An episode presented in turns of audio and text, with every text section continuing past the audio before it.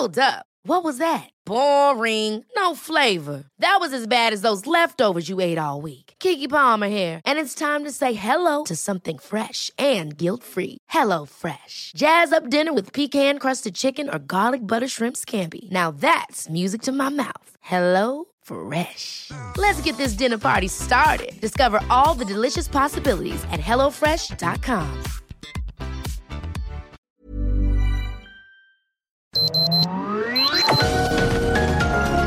Heraldo Media Group presenta Sergio Sarmiento y Lupita Juárez.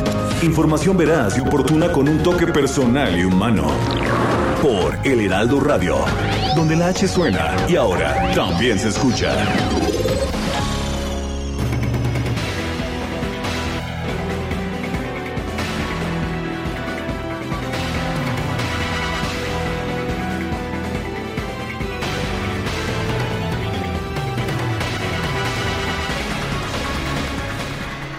Hubo declaraciones de respeto, de unidad norteamericana. No se firmaron documentos, no hubo compromisos concretos, pero sí muchas declaraciones. Los presidentes de México, Estados Unidos y Canadá, Andrés Manuel López Obrador, Joe Biden, primer ministro de Canadá, Justin Trudeau, dijeron que van a establecer un bloque económico unido en Norteamérica que frene o que sea una contraparte a la fortaleza y expansión del mercado asiático, especialmente China. Esta fue la parte de la declaración, de las declaraciones al final de esta de esta reunión cumbre que más enfatizó Joe Biden, el presidente de México, que fue el que más habló. De hecho, en la conferencia dijo que deben definirse de manera conjunta objetivos muy precisos, hacer a un lado mitos y prejuicios, por ejemplo, dejar de rechazar a migrantes cuando para crecer se necesita de fuerza de trabajo, que en realidad no se tiene con suficiencia en Estados Unidos y en Canadá. ¿Por qué no estudiar la demanda de mano de obra y abrir ordenadamente el flujo migratorio? Es lo que preguntó López Obrador. La reunión se llevó a cabo en la Casa Blanca, en el East Room, el cuarto del este de la Casa Blanca y el presidente anfitrión Joe Biden dijo que después de la pandemia de COVID-19 es necesario tomar acciones decisivas para reducir el cambio climático, llevar adelante un repunte económico y manejar los retos de la migración en el hemisferio para salirnos de esta línea que le sigue negando oportunidades a tantas personas. Como líderes compartimos un gran potencial cuando nosotros podamos aprovechar todos los talentos de nuestras poblaciones, y hoy en día es lo que podemos hacer con una alianza y con nuestras fuerzas para demostrar que la democracia puede entregar resultados en la segunda mitad del siglo XXI. El ministro, el primer ministro de Canadá, Justin Trudeau, explicó por su parte que para Canadá la mayor prioridad es terminar con el COVID-19 y enfocarse en la recuperación económica. Para eso hay que fortalecer las cadenas de abastecimiento e integrar la economía del bloque económico de Norteamérica. Son las 7 de la mañana con 3 minutos. Hoy es viernes, viernes 19 de noviembre de 2021. Yo soy yo soy Sergio Sarmiento, estoy transmitiendo desde la ciudad de Mérida, en Yucatán, donde he estado asistiendo al tianguis turístico, el cuadragésimo quinto que se está llevando a cabo aquí en esta ciudad. Quiero darle a usted la más cordial bienvenida a El Heraldo Radio.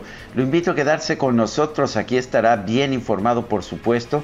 También podrá pasar un rato agradable porque pues nos gusta darle a usted el lado amable de la noticia siempre y cuando la noticia se deje, ¿eh? porque no siempre las noticias se dejan. ¿No es así, mi querida Guadalupe Juárez? Efectivamente, y para muestra este botón, mientras en otros estados vemos colgados, levantados, desaparecidos, autos calcinados y extorsiones que le cuestan la vida a las personas. Bueno, pues al comparecer ante el Congreso de la Ciudad de México, el secretario de Seguridad Ciudadana, Omar García Harfush, aseguró que ha habido una reducción general en la incidencia delictiva del 46% en el último año y aunque presumió también una baja de 27% en la operación o en la percepción, quiero decir, de la inseguridad, se dijo orgulloso de los resultados pero no satisfecho. En el marco de la glosa por el tercer informe del gobierno de la actual administración, el funcionario señaló que de octubre de 2020 a septiembre del 2021, el delito de homicidio doloso aquí en la Ciudad de México disminuyó 31%. Esto representa una baja de 500 homicidios respecto al mismo periodo de 2018 a 2019. Las lesiones dolosas por disparo, eh, disparo de arma de fuego bajaron 53%. Robo en distintas modalidades se registró una reducción de hasta 76% debido a la pandemia de COVID-19, mientras que 9 de las 16 alcaldías registraron una reducción general del 40%, entre ellas Cuauhtémoc, Benito Juárez, Miguel Hidalgo, Iztacalco, Gustavo Amadero, Iztapalapa y Venustiano Carranza. Eh, dice García Harfush, según la encuesta nacional de seguridad pública urbana del INEGI, en la Ciudad de México se redujo la percepción de inseguridad en 27% y afirmó que estos números están en el nivel más bajo en ocho años pasando de 92% a 67%. También dijo que a partir del 7 de septiembre la dependencia a su cargo reforzó 126 cuadrantes ubicados en las alcaldías Álvaro Obregón, Cuauhtémoc, Gustavo Amadero, Iztapalapa, Tlalpan y Xochimilco, considerados como prioritarios y donde se concentra el 41% de la incidencia delictiva de la ciudad. Y donde, donde no estamos viendo una disminución de la violencia o de la delincuencia es allá en Zacatecas. De hecho, las cosas están llegando a tal punto que el mandatario, no de Zacatecas, sino el de Durango, el gobernador de Durango, José Rosas Aispuro, dijo, ahorita por la situación que vive Zacatecas hay que tomar medidas también preventivas, sobre todo en los límites, que lo que está pasando allá no nos vaya a afectar. La recomendación, escuche usted la recomendación que se está dando a los duranguenses, es que no viajen de noche lo que hoy vimos en la mesa de seguridad, cómo reforzar la vigilancia a través de la Guardia Nacional en todo ese tramo de Durango a Zacatecas, conscientes que el problema no está en Durango, pero sí afecta a los duranguenses que viajan al centro del país. En otras palabras, pues como no podemos proteger a quienes viajan a través de Zacatecas, la recomendación es que por lo menos no viajen de noche, que no atraviesen los duranguenses el territorio de Zacatecas. Muy lamentable que tengamos que estar escuchando estas cosas en nuestro país. Son las 7 de la mañana con 7 minutos.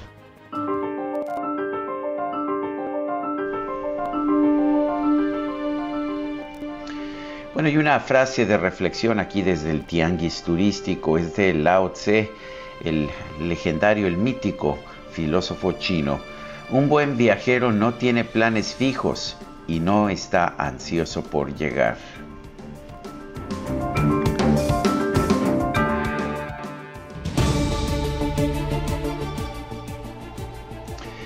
Y bueno, las preguntas, ya sabe usted que nos gusta preguntar a mucha gente que nos escucha, le gusta responder.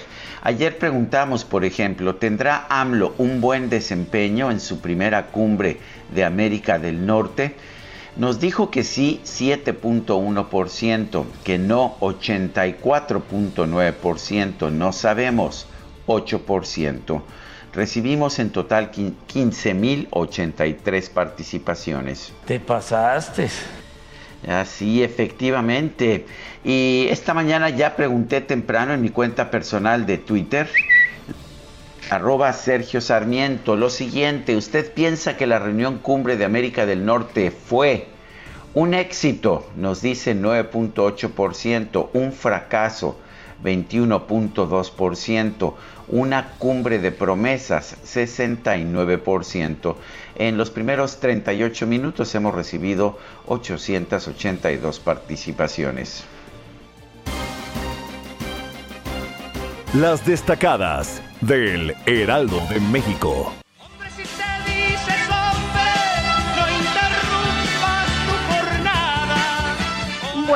Pues que es día del hombre, ¿verdad? Si hay día de la mujer, también hay día del hombre. Itzel González, ¿qué tal? Muy buenos días. Muy buenos días, Lupita, Sergio de Zacalovers. Llegamos al viernes, viernes 19 de noviembre del 2021, por supuesto, DJ Quique celebrando su género, 19 de noviembre, Día Internacional del Hombre, y por supuesto que DJ Quique no lo iba a dejar pasar ayer. Controversia en nuestro chat, porque que si poníamos música de hombres, que si no, que a los hombres les salen pelos en la cara, citaba Sergio Sarmiento. Así que mm. una gran controversia que vivimos el día de ayer y por lo menos el día de hoy ya lo celebramos en las destacadas del Heraldo de México. Falso. falso de toda falsedad. Tenemos que trabajar aunque sea viernes, así que comenzamos con las destacadas del Heraldo de México. En primera plana, México, Estados Unidos y Canadá pactan usar TEMEC ante China. Los mandatarios de las tres naciones determinan formar un bloque económico para hacer frente al país asiático. Biden acepta sembrando oportunidades para Centroamérica. País resuelve corte, pueden tener altos sueldos. Mandos del INEGI autorizados para ganar más que el presidente Andrés Manuel López Obrador. Ciudad de México delictiva, reducen incidencia. Omar García Harfuch informa al Congreso que se cometieron 29.582 ilícitos menos en 11 meses. Estados, fronteras, sur, sale nueva caravana migrante. Al menos 3.500 personas de 12 nacionalidades dejan Tapachula y apuran el paso. Pretenden llegar pronto a la Ciudad de México. Orbe, Estados Unidos, automóviles contra ebrios. Joe Biden firmó ley que obliga a colocar tecnología que detecte el nivel de alcohol. Meta Liga MX, la liquilla o un fracaso para Cruz Azul. Quedarse en la reclasificación ante Monterrey significa hacer un mal certamen. Y finalmente, en mercados alistan modelo de negocios a Santa Lucía los vuelos de bajo costo. De acuerdo a la IATA, las aerolíneas van por el mercado cercano al aeropuerto. Sergio Lupita, amigos, hasta aquí las destacadas del Heraldo. Feliz viernes. Igualmente, ¿qué dijiste? ¿Feliz qué? Feliz viernes. Hombre, qué bonito se escuchó. Muchas gracias, Itzel. Muy requete bien y efectivamente es viernes 19 de noviembre de 2021. Vamos a un resumen de la información más importante. Este jueves se llevó a cabo la novena cumbre de líderes de América del Norte con la participación del presidente de México Andrés Manuel López Obrador, el mandatario de los Estados Unidos Joe Biden y el primer ministro de Canadá Justin Trudeau. En su intervención, el presidente López Obrador destacó la importancia del TEMEC para el desarrollo de los tres países, así como para la integración económica de América del Norte frente al crecimiento de otras regiones del mundo. No cabe duda que la firma y la ratificación del Tratado de México, Estados Unidos y Canadá ha sido una acertada decisión en bien de nuestros pueblos y naciones. La integración económica con respeto a nuestras soberanías es el mejor instrumento para hacer frente a la competencia derivada del crecimiento de otras regiones del mundo, en particular la expansión productiva y comercial de China. El presidente López Obrador también pidió frenar el rechazo a los trabajadores migrantes en Estados Unidos y Canadá al considerar que estos son necesarios para el crecimiento de la región.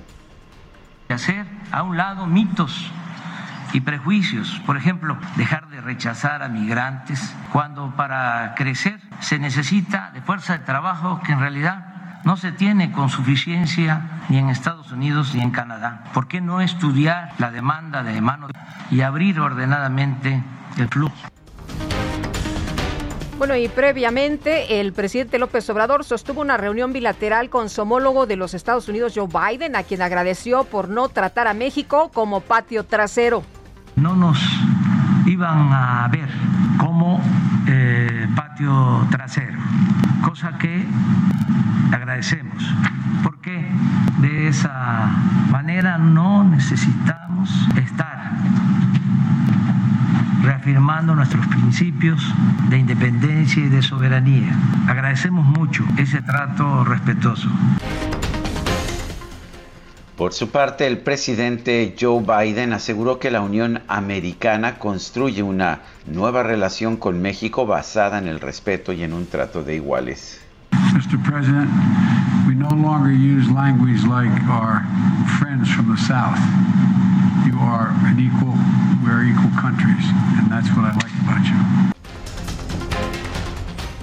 bueno, el primer mandatario también sostuvo encuentros con el primer ministro de Canadá, Justin Trudeau, y con la vicepresidenta de los Estados Unidos, Kamala Harris.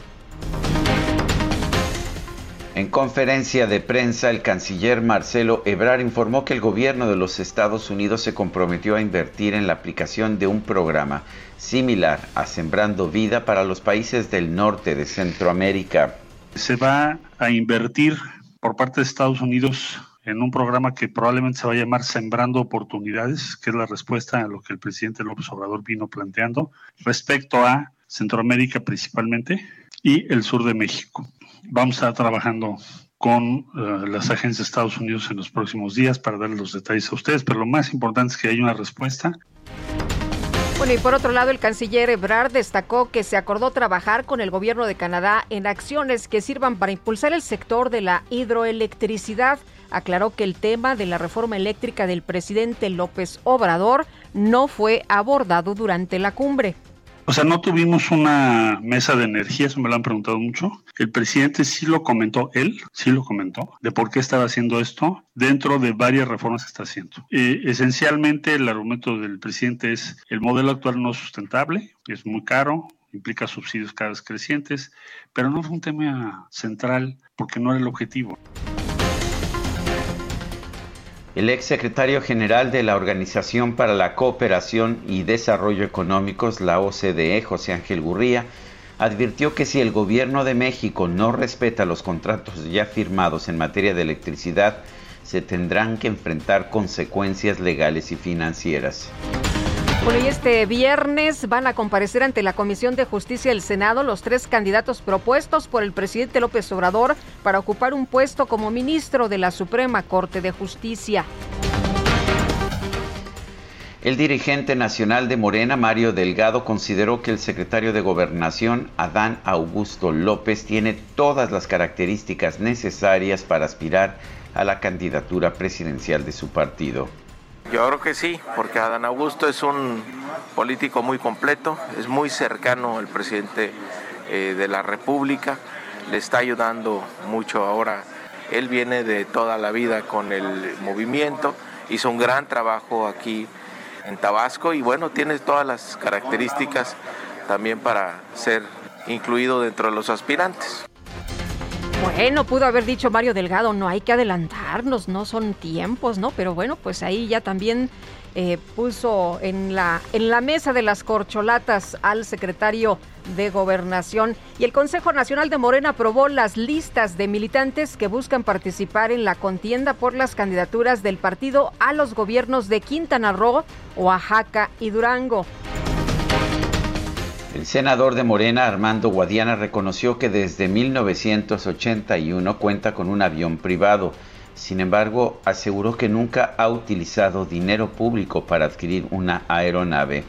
Mire, yo tengo desde 1981, compré mi primer avioncito y gracias a Dios siempre he tenido avión en lo personal. Con el dinero de sus empresas, obviamente. Sí, siempre he tenido avión y, y hasta la fecha pues sigo teniendo avión entonces, pues no es al amparo del, del, asunto público. Bueno, no todos son tan tan pobres, ¿no? Ahí eh, entre los funcionarios de la 4T, hay quienes tienen sus avioncitos privados. Eh, dijo que con dinero que no es público, ¿no? La sala regional especializada del Tribunal Electoral ordenó a la Secretaría de Gobernación aplicar sanciones a los cardenales Juan Sandoval Íñiguez y Carlos Aguiar, así como a otras autoridades religiosas por haber vulnerado la separación iglesia-estado durante las pasadas elecciones. La Secretaría del Trabajo advirtió que de comprobarse que hubo irregularidades en las elecciones del sindicato petrolero que hayan vulnerado el derecho de los trabajadores a elegir a sus dirigentes, no se emitirá la toma de nota de este proceso y se tendrá que reponer. Un grupo de estudiantes del Centro de Investigación y Docencia Económica CIDE presentó un pliego petitorio en el que exigen la destitución inmediata del director general interino José Antonio Romero Teliache. Un fiscal de los Estados Unidos pidió que se aplique una condena de cuatro años de prisión, cinco de libertad supervisada y una multa de 1.5 millones de dólares a la esposa de Joaquín El Chapo Guzmán, Emma Coronel, quien se declaró culpable de conspiración para distribuir drogas, conspiración para cometer lavado de dinero y negocios con un narcotraficante designado. Los integrantes del Comité de Desapariciones Forzadas de la ONU acudieron a la Escuela Normal Rural de Ayotzinapa para sostener un encuentro con las familias afectadas por el caso Iguala y con el director ejecutivo del Centro de Derechos Humanos de la Montaña, la Chinolan, Abel Barrera. En Zacatecas este jueves fueron localizados 10 cuerpos que colgaban de un puente en el municipio de Ciudad Cuauhtémoc. Y por otra parte, el gobernador de Durango, José Rosas Aispuro, pidió a los habitantes de su estado que no realicen viajes a Zacatecas por la noche, esto para evitar ser víctimas del crimen organizado. Siempre ha habido toda la disposición de tanto de las autoridades de Zacatecas como de Durango, pero creo que ahorita por la situación que vive Zacatecas sí tenemos que tomar nosotros medidas también pues eh, preventivas, sobre todo en los límites para que lo que está pasando allá no nos vaya a afectar o no, obviamente pues em, eh, si se viaja de noche siempre se tiene mayores riesgos. Si se viaja de noche se tienen mayores riesgos. La jefa de gobierno de la Ciudad de México, Claudia Sheinbaum, informó que este viernes va a comenzar la instalación de los gabinetes de seguridad y justicia de las 16 alcaldías de la capital. Y en su reporte diario sobre la pandemia, la Secretaría de Salud informó que en las últimas 24 horas se registraron 356 muertos por COVID-19 en México, así como 3.915 contagios nuevos. Y en información deportiva, la jefa de gobierno de la Ciudad de México, Claudia Sheinbaum, se reunió con representantes de la FIFA y la CONCACAF para proponer que el Estadio Azteca sea sede del partido inaugural del Mundial del 2026. Y la Junta de Coordinación Política del Senado reconoció al entrenador de boxeo Edison Omar Reynoso y al boxeador mexicano Saúl El Canelo Álvarez por sus logros deportivos. Muchos se tomaron, por supuesto, la foto.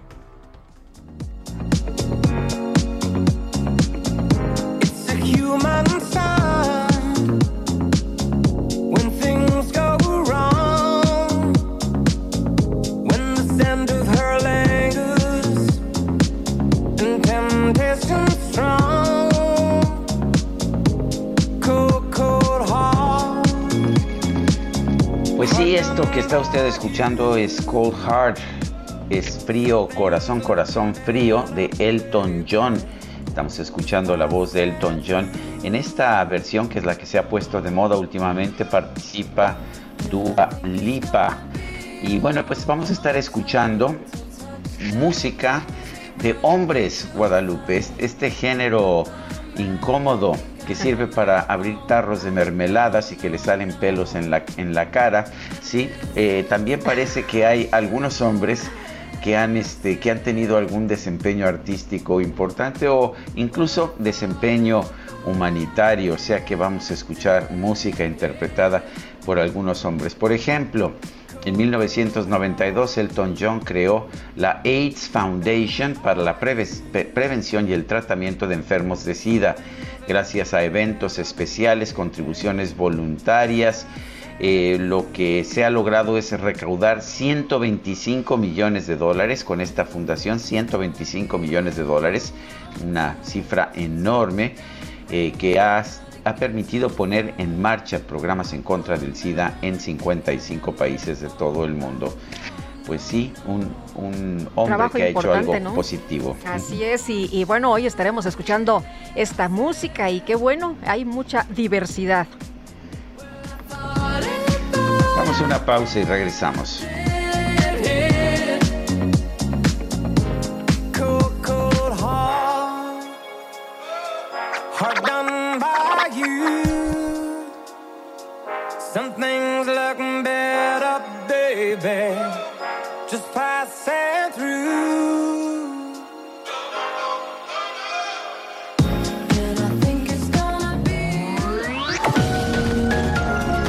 Sergio Sarmiento y Lupita Juárez quieren conocer tu opinión, tus comentarios o simplemente envía un saludo para ser más cálida esta mañana. Envía tus mensajes al WhatsApp 5520 109647.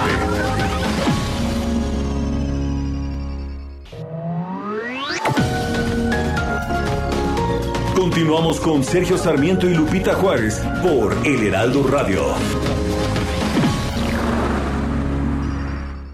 Existen lugares y productos en los que no puedes confiar. Por eso, lleva tu Mercedes-Benz a nuestros talleres certificados. No importa el año modelo, nuestros expertos brindarán el mejor servicio con herramientas certificadas y piezas originales. Confía en tu instinto. Confía en lo mejor. Talleres certificados y piezas originales Mercedes-Benz. En 1999 se proclamó el Día Internacional del Hombre, un evento anual celebrado cada 19 de noviembre. Dentro de los objetivos de este Día Internacional están la salud de los hombres y del niño, la mejora de las relaciones de género, la promoción de una mayor igualdad de género y la puesta en relieve de modelos masculinos positivos. De acuerdo a información publicada por la Organización Mundial de la Salud, los hombres de las Américas viven en promedio entre 5 y 7 años menos que las mujeres y las principales causas de mortalidad son las enfermedades no transmisibles, el VIH, los accidentes de tráfico, los suicidios, las lesiones, la violencia y las enfermedades cardiovasculares. Es importante reconocer que es una buena iniciativa incluir el tema de la equidad y de la salud del varón en la agenda internacional.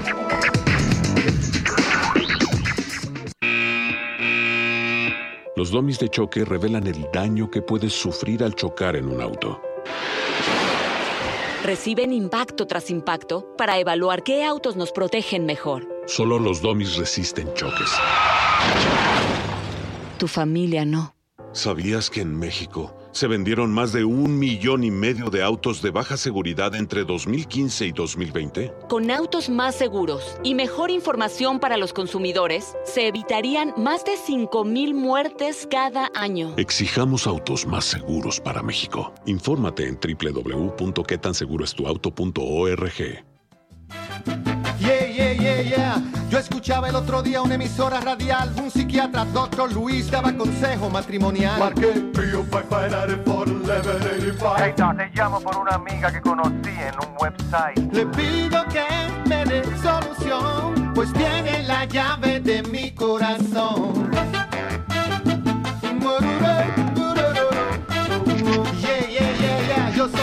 Nueva y es de San Pedro de Macorís, you know, tierra de peloteros, where Sammy Sosa lives. Le gusta beber jugo de papaya con anís y narrar telenovelas, but love is blind, as you can see. Le pido que me dé solución, pues tiene la llave de mi corazón. Bueno, pues ya sabe usted que no puede uno hacer nada cuando alguien más tiene la llave de su corazón. Canta Juan Luis Guerra, la llave de mi corazón.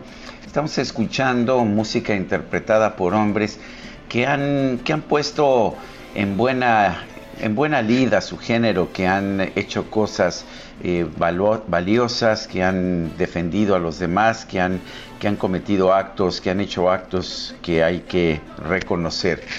El caso de Juan Luis Guerra, él creó la Fundación 440 destinada a los más necesitados en la República Dominicana Luego, en 1999, cambió el nombre por Fundación Juan Luis Guerra. En 2008 participó como embajador de buena voluntad de la UNESCO en uno de los eventos más importantes de América Latina, en la campaña Levántate y actúa contra la pobreza y por los objetivos de desarrollo del milenio. Esto lo hizo en Bávaro, en la República Dominicana, durante la conferencia internacional de las Américas. Un hombre a quien admirar y no solo en lo musical, Juan Luis Guerra. Bueno, y nos dice Eloy Acosta esta mañana a darle que los guapos también trabajan en viernes. Pues a darle, a darle esta mañana. Este jueves el presidente Andrés Manuel López Obrador se reunió con su homólogo estadounidense Joe Biden y con el primer ministro de Canadá Justin Trudeau en la cumbre de líderes de América del Norte. Beatriz Leisegui es socia eh, SAI Derecho y Economía y ex subsecretaria de Comercio Exterior. Te saludamos con el gusto de siempre, Beatriz. Y bueno, preguntándote, pues, ¿cuál es tu balance de la reunión de ayer del presidente Andrés Manuel López Obrador? ¿Qué viste de, de positivo, de importante en este encuentro? Muchas gracias. Gusto, Lupita y Sergio, de estar de nuevo con ustedes. Y qué, qué gusto también entrar después de la nota de Juan Luis Guerra que, eh, que tanto admiramos que sé que te gusta mucho, Beatriz. así es, así es. Pues se me hace muy positivo el que la reunión se haya llevado a cabo eh, después de cinco años de no haberse reunido los líderes. Y esta reunión, de, eh, debo decir que se instauró bajo la Alianza de Seguridad y Prosperidad de América del Norte, bajo, bajo los tiempos del de presidente Trump, no, perdón, del presidente Fox, y y fueron y, pues es un mecanismo que es muy valioso porque pues las los líderes al reunirse y al darle seguimiento a la agenda que eso es positivo que vaya a pasar porque en el 2022 se anunció también que se volverán a reunir en México los líderes pues se se, se establece una agenda y sus equipos eh, pues se ponen a trabajar en esa agenda y pues en otras épocas se reunieron incluso a principios de, la CAN eh, cuatro, bueno, cuatro ocasiones en tres años. Entonces, pues ojalá que en esta ocasión se haga con regularidad, por lo menos una vez al año. Y la otra cuestión positiva es que, por lo menos en papel, eh, y es lo que en la declaración conjunta aparece, pues se, se tratan los temas más relevantes de la agenda bilateral como son la migración, el tráfico de armas, cambio climático, la importancia de las cadenas productivas regionales, seguridad energética, en fin, una serie de temas que es preciso que los tres países como vecinos y socios principales en producción y en comercio atiendan. Beatriz, eh, me sorprendió un poco la, la forma abierta en que se mencionó a China y la importancia de, pues, de establecer un bloque para enfrentar los retos de China. ¿Qué opinas?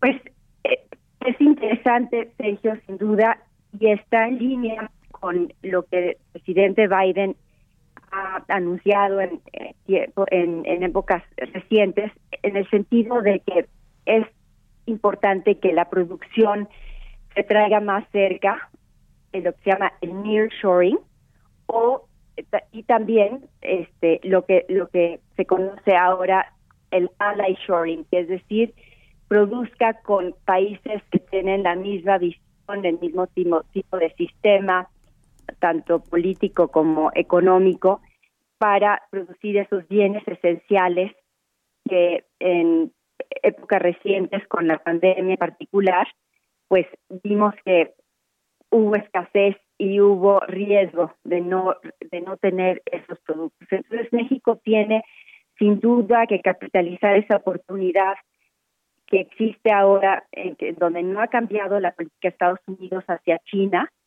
para posicionarse como uno de los principales aliados y la otra pues ya la otra ventaja ya la tiene naturalmente por su ubicación geográfica de producir más eh, eh, producir con en América del Norte eh, de manera más eh, ordenada y competitiva con su principal socio comercial que es Estados Unidos. Entonces, yo veo positivo, pero pues para eso, Sergio, yo creo que es muy importante el también tomar en cuenta lo que los las asociaciones empresariales, en particular las cámaras de comercio y el Business Roundtable, eh, mandaron de mensajes a sus líderes previo a, esta reunión y que tienen que cumplirse dos precondiciones eh, eh, necesariamente. La primera es el cumplimiento cabal del TEMEX, que hay mucha preocupación de que esto no está sucediendo y no es nada más por la parte de México, sino también hay temas con Estados Unidos. La segunda gran preocupación es que hay un ambiente de certidumbre legal para que puedan ellos realizar sus inversiones y cumplir con todos esos objetivos eh, tan necesarios que mencioné y que eh, al principio de esta entrevista y que están en esa declaración conjunta. Beatriz, justamente brinca esto que, mencionó el presidente Andrés Manuel López Obrador, porque, bueno, pues está instrumentando o se quiere instrumentar en México eh, algunas eh, reglas que chocarían con el Tratado de, de, Libre Comercio. El presidente dijo ayer que el TEMEC era un elemento muy valioso. Así, es, Lupita, y pues uno de los temas de mayor preocupación no estuvo, eh, no hubo una mesa específica dedicada a eso, se dijo que el presidente lo mencionó y justificó, que es la iniciativa de reforma constitucional energética que eh, tanto está ahora preocupando a no nada más a los inversionistas del sector energético, sino también a los inversionistas en general que requieren de ese insumo esencial para producir y lo requieren eh, que sea limpio, eh, que sea confiable y que, eh, y que, sea a un precio competitivo. Entonces, sí, desafortunadamente esto no estuvo en la mesa. Estados Unidos tiene además, y Canadá, como todos los socios comerciales de México bajo los tratados de libre comercio, la oportunidad de atender de manera formal este tema través del mecanismo de solución de controversias que existen estos tratados entre estados para que eh, a través de las consultas puede, puedan incluso eh, pues, llevar un caso por medidas propuestas como es no, adoptadas como es el caso de esta iniciativa de reforma constitucional que aún no ha sido este votada en, en México. Entonces existe ese mecanismo. Biden debe estar consciente que este esto que es la reforma energética puede generar eh, pues efectos negativos en dos de los temas que a él más le preocupan en general que es pues la cuestión migratoria porque al, al ser aprobado esta reforma tener una un impacto muy fuerte en la inversión y por lo Uy, se nos cortó la, la comunicación. Eh, bueno, estaba cerrando ya Beatriz eh, Ley Seguí, socia de SAI Derecho y Economía y también ex subsecretaria de Comercio Exterior. Son las 7 de la mañana con 41 minutos. En Soriana, la Navidad es de todos. Aprovecha que en todos los yogurts marca Yoplait, Danone, Oikos, Activia y Vitalinia, compra uno y el segundo al 50% de descuento. Soriana, la de todos los mexicanos. A noviembre 22, aplican restricciones, excepto Danonino y Silk. Válido en Hiper y Super. Y vamos con Gerardo Galicia, la México-Puebla. Adelante, Gerardo. Así es, Sergio Lupita, excelente mañana. Un fatal accidente. Lamentablemente, el conductor, muy joven, cerca de 20 años, pierde la vida luego de impactarse contra la parte trasera. Se cree, Sergio Lupita, de un camión o algún vehículo con plataforma. Lamentablemente, muere prensado en su auto, color rojo. Es un vehículo que queda en los carriles de extrema izquierda. Por este motivo, tenemos la presencia ya de rescatistas de la Ciudad de México. Hablamos de elementos policíacos, eh, personal de el ERUM, incluso bomberos y también Guardia Nacional. Se dirigen hacia el Angelópolis. Este accidente ocurre entre el distribuidor vial de la Concordia y la Avenida de las Torres. Queda reducido a solo dos carriles. Habrá que manejar con precaución, paciencia y el sentido opuesto con dirección a la Ciudad de México también se ha afectado por el accidente debido a los automovilistas que detienen su paso para ver este lamentable accidente. Bueno, pronto es el reporte, vamos a seguir muy, muy pendientes. Muchas gracias, Gerardo Galicia. Hasta luego. En Soriana sabemos que es época de compartir. En todos los suéteres y sudaderas para toda la familia, compra uno y te llevas el segundo al 70% de descuento. Sí, suéteres y sudaderas al 70%. Soriana, la de todos los mexicanos. A noviembre 22, aplican restricciones. Aplica en Hiper y Super. Bueno, y los presidentes de México, Estados Unidos y Canadá, como usted sabe, se reunieron ya presencialmente en esta cumbre de líderes de América del Norte y los, eh, pues tres eh, acordaron la declaración conjunta Reconstruyendo Mejor Juntos, una América del Norte segura y próspera, esto para reafirmar la fortaleza de la relación y trazar un nuevo camino de colaboración. Ildefonso Guajardo, exsecretario de Economía y negociador del TEMEC, gracias por platicar con nosotros esta mañana y cuál es tu balance de este encuentro? Pues Lupita, básicamente eh, lo que estamos observando es eh, el posicionamiento público de lo que siempre se afina, inclusive antes de realizar la reunión. O sea, los comunicados generalmente son negociados para cuando llegan los presidentes a las reuniones y resaltan los puntos estratégicos de una relación que generalmente es compleja, la relación Estados Unidos-México, y sin duda, en este caso, siendo trilateral, pues las preocupaciones y las prioridades eh, canadienses. El comunicado que estamos viendo de los tres líderes eh, profundiza en los temas, obviamente, de una América del Norte integrada, eh, reconociendo los desafíos de la competencia con Asia y sobre todo con China y la importancia de integrar nuestras cadenas de valor. El, también es muy importante subrayar que el presidente Andrés Manuel eh, por primera vez es muy explícito en decir que necesitamos una América del Norte competitiva para hacer frente a la competencia con China, lo cual deja claro el posicionamiento de México con respecto a, resaltar y privilegiar la relación con América del Norte frente a cualquier posible duda de que China pudiera ser una opción dentro de la de la economía y del juego económico global. Eh, subraya también los temas de seguridad, sobre todo la ola devastadora del uso del fentanilo y de drogas que ha impactado tremendamente más con la pandemia a la población estadounidense y canadiense, reconociendo que el tráfico de armas es un problema que se origina en Estados Unidos y, afecta a México. Eh, y básicamente, y el tema migratorio, que, que está muy bien subrayado, posicionado como tradicionalmente lo, México lo ha posicionado, que la mano de obra es un factor fundamental para el crecimiento de América del Norte como un todo y abogando por una política migratoria muchísimo más flexible y más objetiva.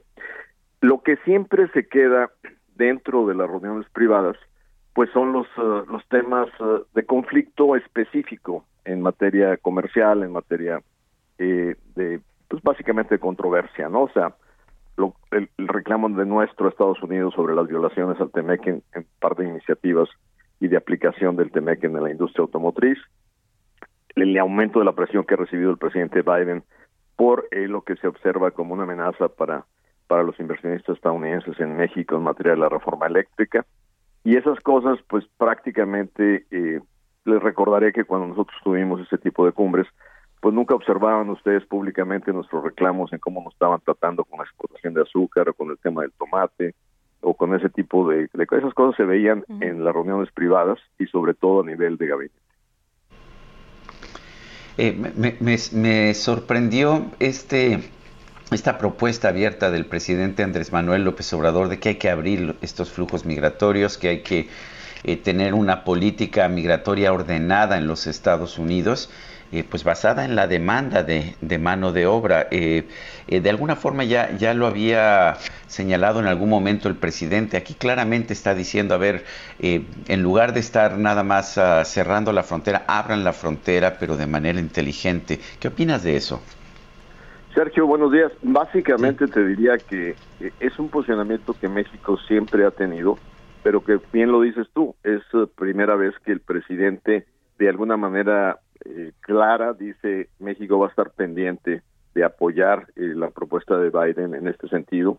Y eh, siempre ha sido, los presidentes mexicanos han sido muy cuidadosos de no meterse directamente en posicionamientos que serán responsabilidad del Congreso norteamericano.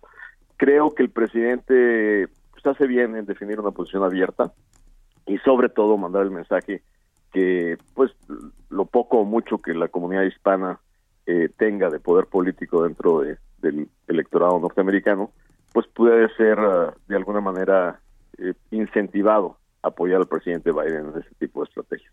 Eh, el, presidente Biden, de acuerdo con lo que señaló el canciller Marcelo Ebrard, ha aceptado este programa del presidente López Obrador, Sembrando Oportunidades, que es Sembrando eh, Vida, pero pues lo, cambiaron para Centroamérica. ¿Lo ves como un triunfo para el presidente Andrés Manuel López Obrador?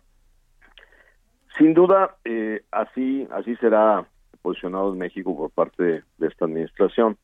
Yo lo veo como, pues como una una, una pequeña concesión en el sentido de que el gran trabajo que está haciendo México por primera vez para explícitamente contener el flujo de, de, migración y haber aceptado a México como país tercero para esperar por, por decisiones migratorias que nos está ocasionando un problema muy serio de manejo de migrantes, sobre todo en los estados fronterizos, pues lo menos que pueden hacer es al menos eh, pues mandar el mensaje que están dispuestos a colaborar con nosotros para generar mejores condiciones en Centroamérica.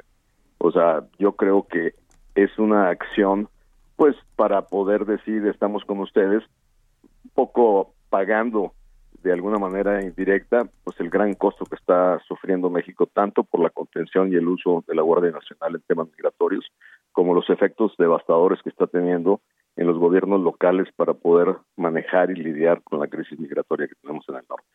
Muy bien, pues Ildefonso, muchas gracias como siempre por platicar con nosotros. Buenos días.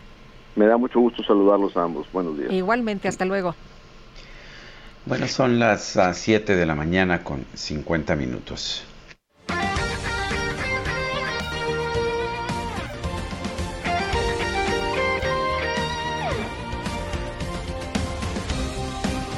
Desde hace 140 años. 140 años. Tu descanso merece un.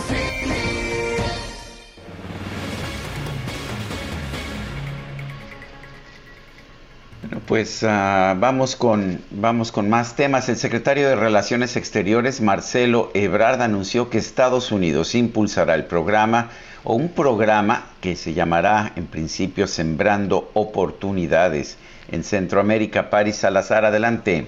Buenos días, Sergio Lupita. El gobierno de Estados Unidos invertirá en un programa llamado Sembrando Oportunidades para beneficiar a 540 mil personas del sur de México y Centroamérica, anunció el secretario de Relaciones Exteriores Marcelo Ebrard. En conferencia de prensa en la Embajada de México en Estados Unidos, al término de la cumbre de líderes de América del Norte, el canciller mexicano dijo que los Estados Unidos destinarán recursos en el año 2022 para apoyar a las familias del sur de México, Guatemala, Honduras y El Salvador. Se va a invertir por parte de Estados Unidos en un programa que probablemente se va a llamar Sembrando Oportunidades, que es la respuesta a lo que el presidente López Obrador vino planteando respecto a Centroamérica principalmente, y el sur de México. Vamos a estar trabajando con uh, las agencias de Estados Unidos en los próximos días para dar los detalles a ustedes, pero lo más importante es que haya una respuesta a lo que el presidente López Obrador ha venido planteando en relación a la migración y al futuro, no solo la migración, el futuro de Norteamérica y finalmente de las Américas. Marcelo Ebrard reveló que México invertirá más recursos en los programas Sembrando Vida y Jóvenes Construyendo el Futuro, que actualmente benefician a 19 mil personas en Centroamérica y que el siguiente año se tendrá un mayor presupuesto. Están en, en un proceso presupuestal. Lo que yo ya les pude informar a nuestras contrapartes es que a nosotros ya se nos informó que en el caso mexicano el presupuesto autorizado para el año que entra nos va a permitir pasar de 19 mil personas a 40 mil el año entrante. Y Estados Unidos, el compromiso que tiene es que tenga un impacto para 540 mil personas. Entonces, no sabemos el monto, pero ya saben cuál es el alcance que le quieren dar a sus acciones. Marcelo Ebrard calificó como extraordinaria la cumbre de líderes de América del Norte. Dijo que entre los tres mandatarios existe química y afinidad política. Hay una afinidad ideológica, política, y una buena química entre los tres. Entonces yo diría que eso va a significar una nueva etapa en la relación entre los tres mandatarios y sobre todo que se reinstala una idea una visión común de Norteamérica en términos económicos, de desarrollo tecnológico, de diseño conjunto, de actuar eh, de común acuerdo frente a diferentes tipos de circunstancias y dificultades. Esta es la información. Paris Salazar, muchas gracias.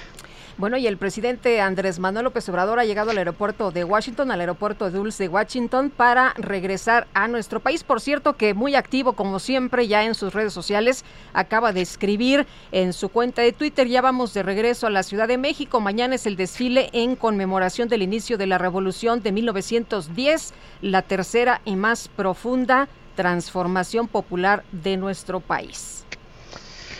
Son las 7 de la mañana, 7 de la mañana con 54 minutos.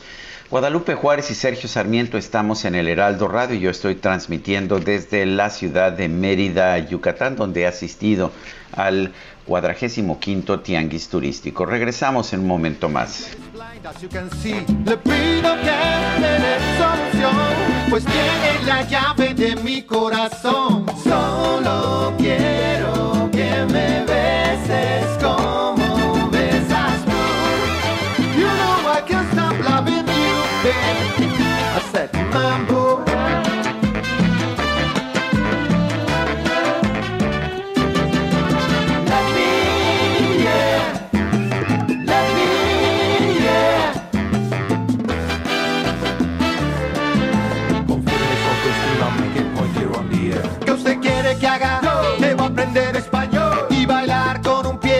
Que me suave o viajar año. Sergio Sarmiento y Lupita Juárez quieren conocer tu opinión, tus comentarios o simplemente envía un saludo para ser más cálida esta mañana. Envía tus mensajes al WhatsApp 5520 109647.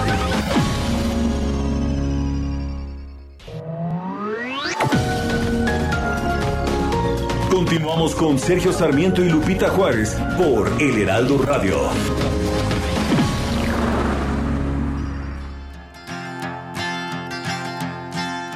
Hey, Mr. Tambourine Man, play a song for me.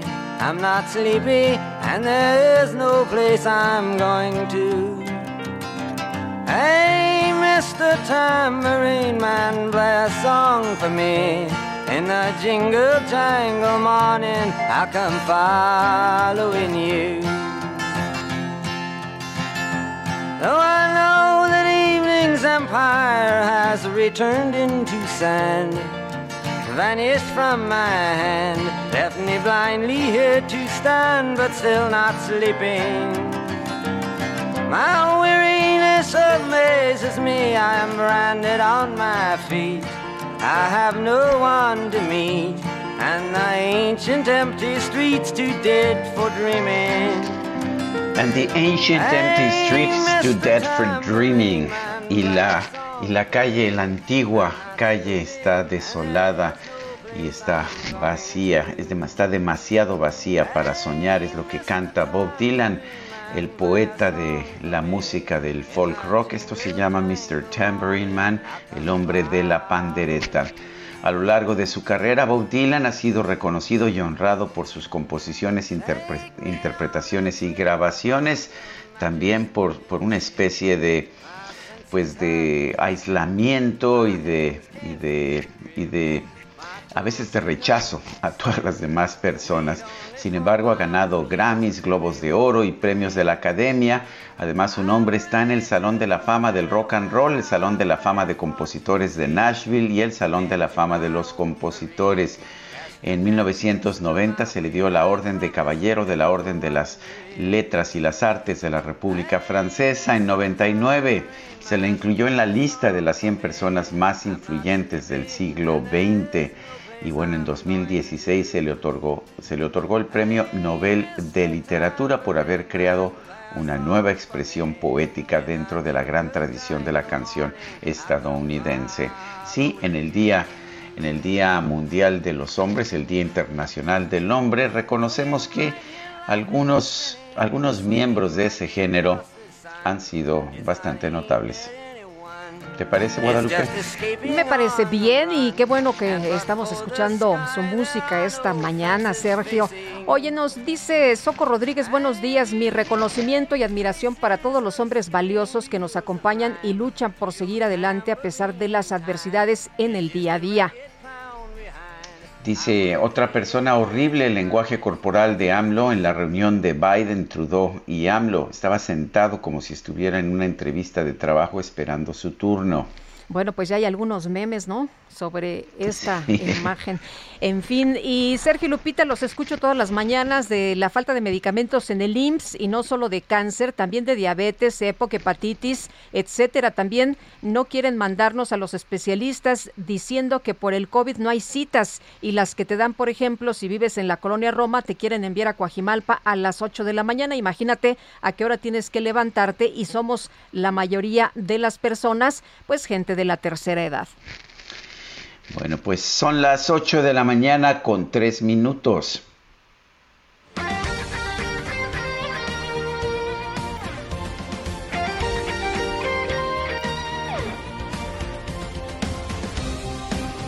Desde hace 140 años. 140 años. Tu descanso merece un sí. El pronóstico del tiempo. Sergio Sarmiento y Lupita Juárez.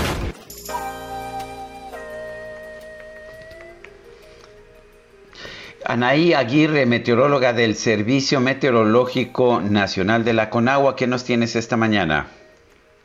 Hola, ¿qué tal, Sergio? Te saludo con gusto desde el Servicio Meteorológico Nacional de la Conagua para darles el pronóstico del tiempo para este día. Les comento que el Frente Frío número 9 se extiende esta mañana con características de estacionario en el Golfo de México e interacciona con un canal de baja presión en la zona de Campeche, ocasionando lluvias intensas acompañadas de descargas eléctricas en zonas de Puebla, Oaxaca, Veracruz, Tabasco y Chiapas, así como lluvias fuertes en la península de Yucatán. Se pronostica también formación de trombas marinas sobre las costas de la vertiente del Golfo de México y la masa de aire asociada. A este sistema provocará ambiente muy frío con heladas al amanecer, bueno, esta mañana, en zonas altas del norte, noreste, centro y oriente del país, además de evento de norte intenso con rachas de 70 a 90 kilómetros por hora en las costas de Veracruz y en el Istmo y Golfo de Tehuantepec, así como oleaje de 2 a 3 metros de altura en los estados de la vertiente del Golfo de México y el Golfo de Tehuantepec y con rachas de 50 a 70 kilómetros por hora en las costas de Tamaulipas, Campeche y Yucatán y con oleaje de 1 a 3 metros en estas últimas entidades. Para el Valle de México estamos pronosticando cielo nublado la mayor parte del día, con una temperatura ambiente que oscilará máxima, que oscilará entre los 18 a 20 grados Celsius y la mínima de esta mañana fue de 13 grados Celsius en el aeropuerto de, de la Ciudad de México y aquí en el Observatorio de Tacubaya fue igual de 13.8 grados Celsius. Se pronostican lluvias aisladas en horas de la tarde, principalmente en zonas altas de, la ciudad y los chubascos que podrían acompañarse de descargas eléctricas en el Estado de México. Y bueno, este Sergio Lupita, ese fue el pronóstico del tiempo desde el Servicio Meteorológico Nacional, les informó Anaí Aguirre. Anaí, gracias. Gracias. Buenos días. Sí, hace unos eh, días Jorge Triana, diputado del PAN, señaló que la reforma eléctrica impulsada por el presidente López Obrador está muerta. Esto luego de la aprobación del presupuesto de egresos de la Federación 2022 por Morena y sus aliados, quienes no tomaron en cuenta ninguna de las 1.994 reservas interpuestas por la oposición. Pero Iván Saldaña, el presidente de la Cámara de Diputados, Sergio Gutiérrez, dice que este año habrá parlamento abierto de la discusión de la reforma eléctrica. Cuéntanos. Así es, Sergio Lupita, buenos días. Eh, pues seguimos en los dimes y diretes en la Cámara de Diputados respecto a este tema. El presidente de la Cámara de Diputados, Sergio Gutiérrez Luna, pues aseguró que en breve pues van a arrancar su discusión, la discusión pública de los foros de Parlamento abierto de la reforma eléctrica. Eh, eh, propuesta por el presidente Andrés Manuel López Obrador. Lo dijo en entrevista con medios el día de ayer en el Palacio Legislativo de San Lázaro. Explicó que la Junta de Coordinación Política se va a reunir el próximo lunes para determinar un posible calendario de esta agenda de parlamentos abiertos y de análisis y procesamiento de la reforma eléctrica. Eh, textualmente lo cito, de, de ninguna manera, eh, dijo, de ninguna manera está existente la reforma eléctrica, la reforma va, va avanzando y es lo que nosotros vamos a impulsar, a comunicar, es lo que dijo ayer en entrevista. Más tarde también se le preguntó al presidente de la Junta de Coordinación Política si hay tiempo de los foros de Parlamento abierto. Le contestó Rubén Moreira, presidente de la Junta de Coordinación, también coordinador del PRI, dijo que eh, vamos a esperar a que la Junta de Coordinación tome la determinación. Ahorita no estamos en ese momento es lo que dijo, se reservó básicamente si el día lunes definen o no, pero pues mientras tanto el presidente de la Junta de Coordinación Política dijo que sí, que sí va este año. Por otra parte, Sergio Lupita, también ayer el Consejo Nacional de Morena eligió a sus precandidatos a las gubernaturas de Oaxaca, Quintana Roo y Durango, completando así el proceso en las seis entidades federativas que tendrán elecciones el próximo año. Para Oaxaca, van ahorita en, esta lista de precandidatos la senadora Susana Harp, la diputada Irma Juan Carlos, el senador Salomón Jara, el diputado Armando Contreras y también eh, para el caso de Durango seleccionaron a la alcaldesa de Gómez Palacio, Mariana Vitela, a la diputada Maribel Aguilera, también a José Ramón Enríquez y a Santiago David Fierro. Y por último para Quintana Roo fue electa la presidenta municipal de Benito Juárez, María Elena eh, Hermelinda Lezama, también la senadora Freida Villegas, y pues bueno, eh, hay, que, hay que destacar también que los candidatos ya de estos precandidatos se van a elegir por encuesta entre la ciudadanía en los seis estados donde próximamente, donde el próximo año habrá elecciones, es decir, pues Morena utilizará el mismo método que ha utilizado en los últimos años de aplicar encuestas a la ciudadanía para ver qué candidato es el que quieren para la para las gobernaturas, seis gobernaturas que van a disputar el próximo año.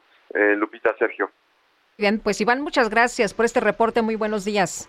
Buenos días a todos. Bueno, académicos, investigadores, estudiantes y exalumnos del CIDE, el Centro de Investigación y Docencia Económica, se exigieron la restitución de Catherine Andrews como secretaria académica y la destitución, en cambio, la destitución inmediata de José Antonio Romero Tellaeche como director general interino. Jimena Medellín es profesora investigadora titular del CIDE. Jimena, gracias por tomar esta llamada. ¿Y eh, qué, qué, qué, tan grande es el número de participantes del CIDE que están exigiendo la renuncia del actual director general interino? Pues buenos, buenos días, eh, Sergio, Lupita, muchas gracias por el espacio. Eh, pues en realidad es un, es un problema que se ha venido gestando desde hace ya algún tiempo y que se ha recrudecido en esta semana precisamente como lo indicaban por la destitución como secretaria académica de la doctora Catherine Andrews.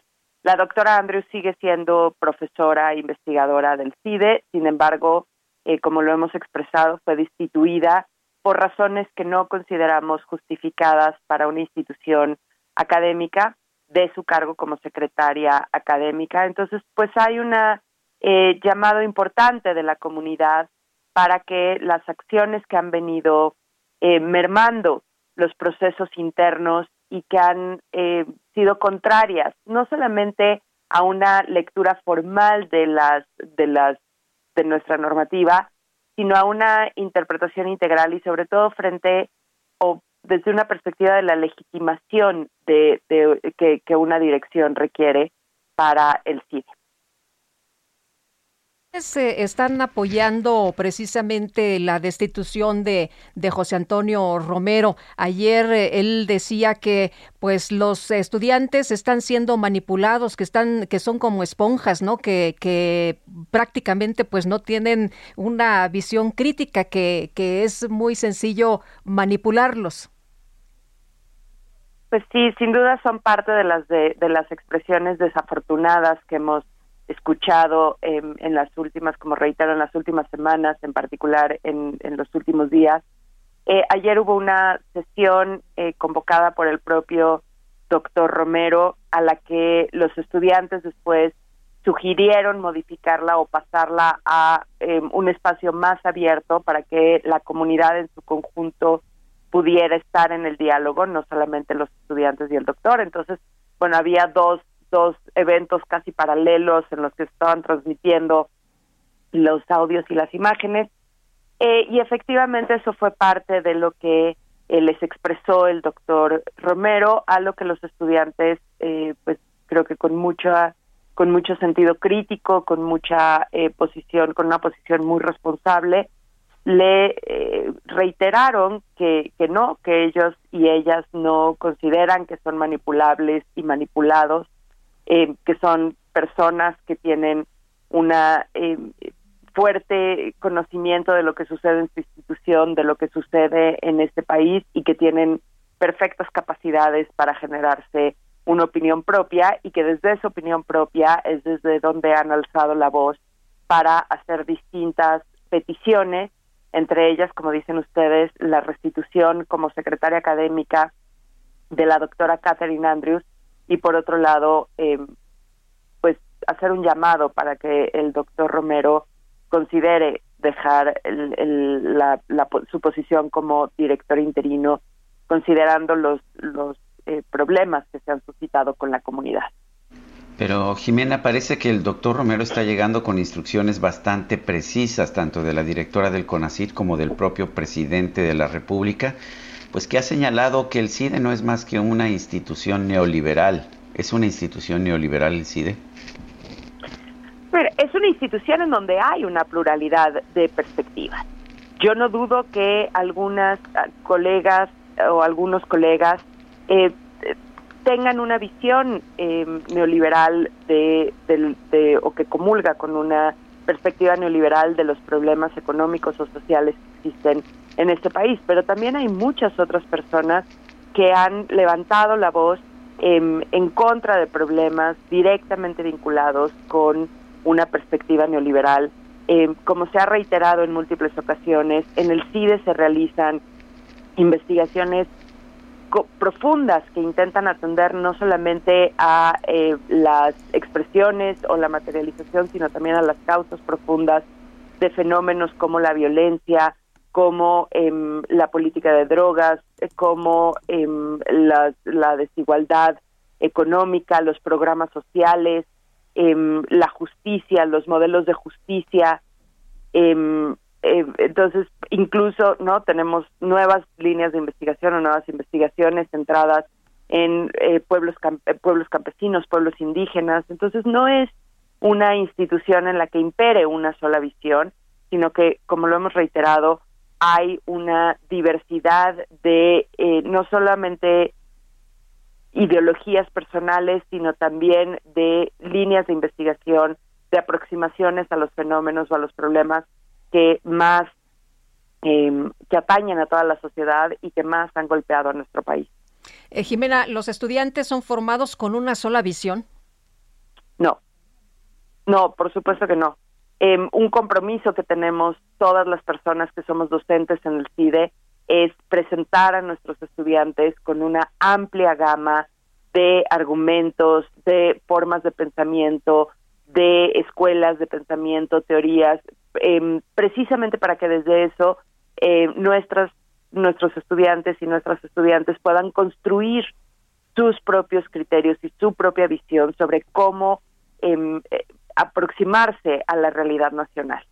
Eh, a la realidad nacional, a la realidad latinoamericana, a la realidad internacional, ¿no? También buscamos desde la construcción del conocimiento hacia México proyectarnos hacia distintos em, regiones o sectores eh, sociales de, múltiples países. Eh, entonces me, me, me no lo digo con la firmeza, con la que, con toda la firmeza con la que esto se puede decir, no, no se les educa o no se les forma desde una sola perspectiva o desde una sola ideología, sino todo lo contrario. ¿Tienen los maestros miedo a perder sus privilegios, como se ha señalado? ¿Se sienten amenazados? ¿Tenían salario, compensaciones académicas, se les pagaba por clase, ganaban hasta millones extras? ¿Esto es verdad?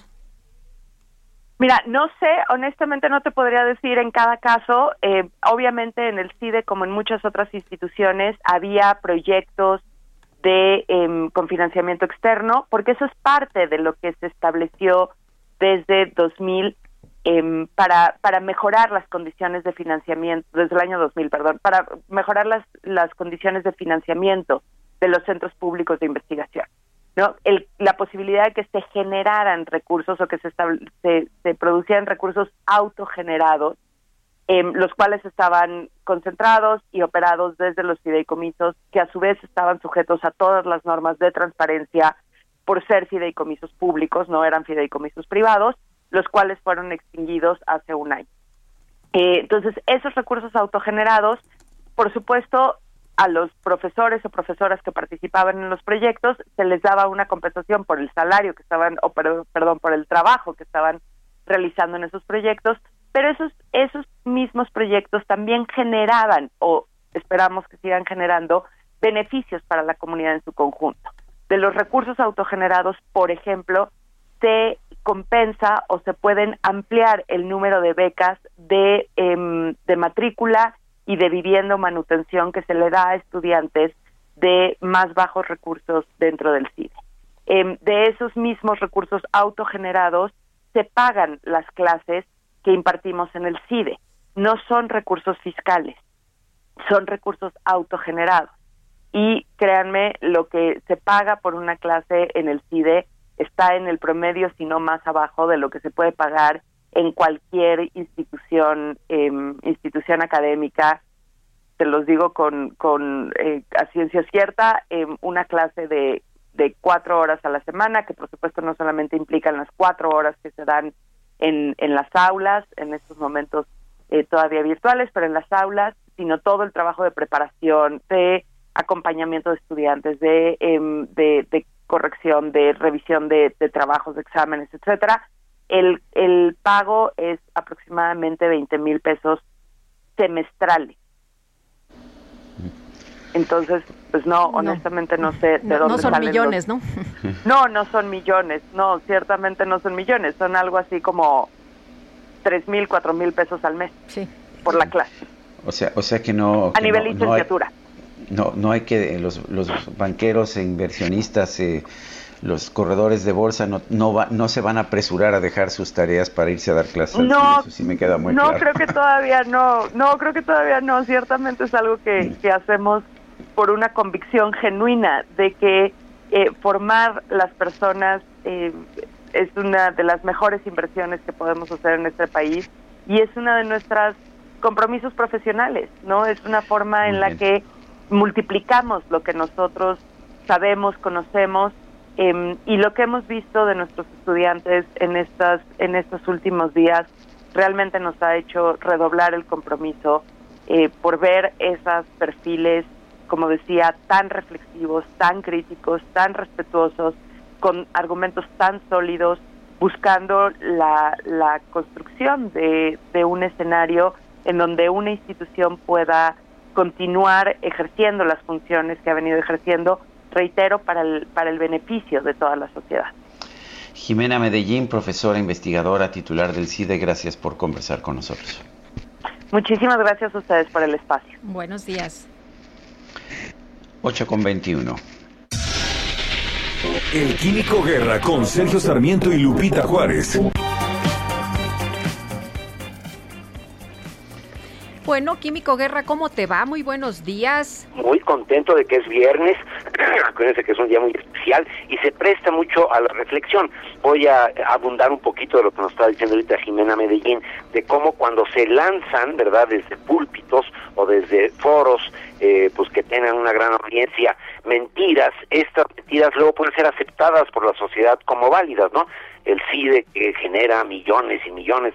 Bueno, pues es una mentira, pero que si se repite y se dice, pues luego la gente dice, no, ya ven, es que esta gente, investigadores que se hacen millonarios. Voy a comentarles algo en relación a la COP26 que tiene que ver con esto precisamente. Hay un teólogo, filósofo, es una persona extraordinaria, ex sacerdote, eh, escritor, profesor eh, brasileño, que se llama Leonardo Boff que tú conoces muy bien, Sergio, tú también, eh, Lupita, que se ha convertido en una especie de gurú, ¿no? De los ecologistas, más radicales, etcétera, porque él habla en una pues, eh, audiencia eh, muy grande, ¿no? Y acaba de publicar un eh, artículo que se llama El fracaso de la COP26 ausencia de la razón cordial y sensible. Recomiendo que la gente lo, lo busque, lo lea, lo puede descargar gratuitamente, Leonardo Boff con doble F, y él empieza diciendo que es un lugar común decir que los manifestantes de las calles afuera de la COP, ¿verdad?, de donde están llevando a cabo los trabajos la semana pasada, decían las mantas, que tiene que cambiar no es el clima, sino el sistema. Y también de forma más directa, el problema no es el cambio climático, sino el capitalismo. Y sí, yo los vi, eh, muchos de ellos, y lo están tomando precisamente muchos eh, pues, ambientalistas para decir, ya ven, el problema es que tenemos un sistema capitalista, depredador, las empresas solamente están buscando su eh, ganancia y hay que cambiar radicalmente el sistema y se basa eh, Leonardo Boff diciendo que el capitalismo pues ha generado sistemas monopólicos devastadores de la naturaleza, que el capitalismo usa a la naturaleza, ¿verdad? Como un botín y no les interesa realmente el bienestar, sino únicamente ganancia, etcétera. Y yo quisiera reflexionar, eh, igual que lo hacía Jimena Medellín, acerca de cuáles son las realidades, ¿no?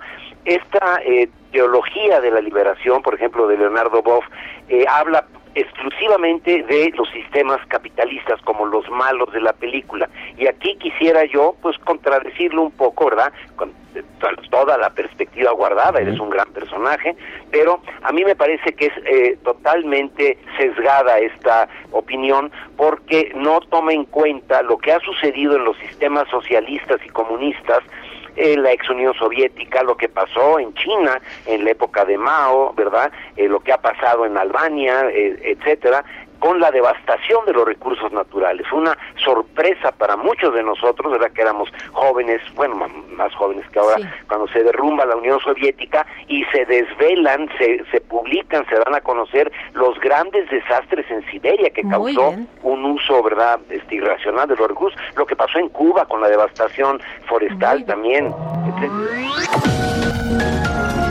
Sergio Sarmiento y Lupita Juárez quieren conocer tu opinión, tus comentarios o simplemente envía un saludo para ser más cálida esta mañana. Hey, it's Ryan Reynolds and I'm here with Keith, co-star of my upcoming film If, only in theaters May 17th. Do you want to tell people the big news? All right, I'll do it. Sign up now and you'll get unlimited for $15 a month and six months of Paramount Plus Essential Plan on us. Mintmobile.com slash switch. Upfront payment of $45 equivalent to $15 per month. Unlimited over 40 gigabytes per month. Face lower speeds. Videos at 480p. Active Mint customers by 531.24 get six months of Paramount Plus Essential Plan. Auto renews after six months. Offer ends May 31st, 2024. Separate Paramount Plus registration required. Terms and conditions apply if rated PG. A tus mensajes al WhatsApp 5520 109647.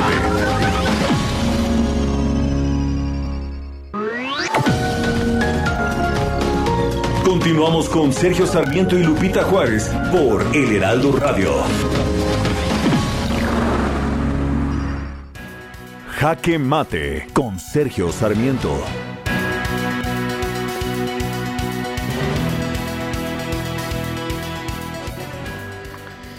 Esta vez coincido plenamente con las palabras del presidente Andrés Manuel López Obrador en la cumbre de los países de Norteamérica.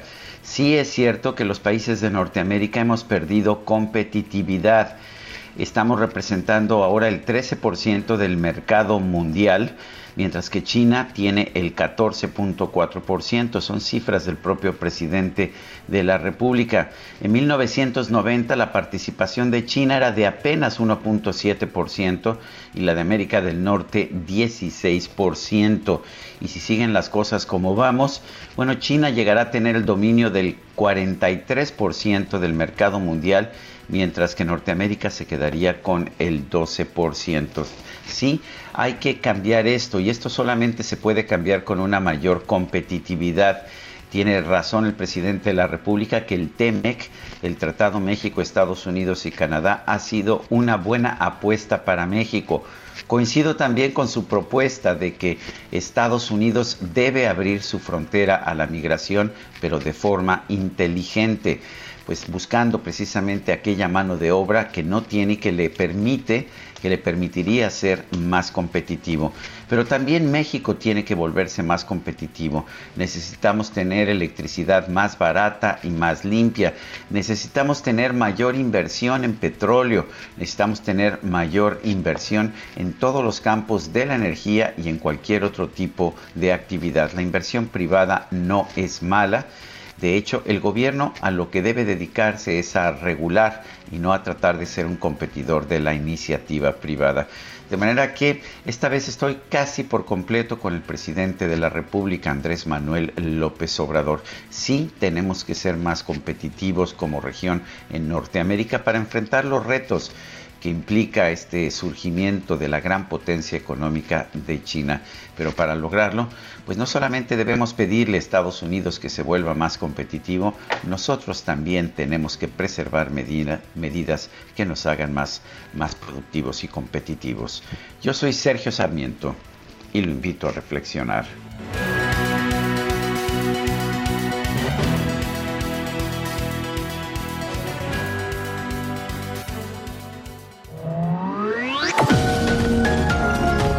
Sergio Sarmiento tu opinión es importante. Escríbele a Twitter en arroba Sergio Sarmiento.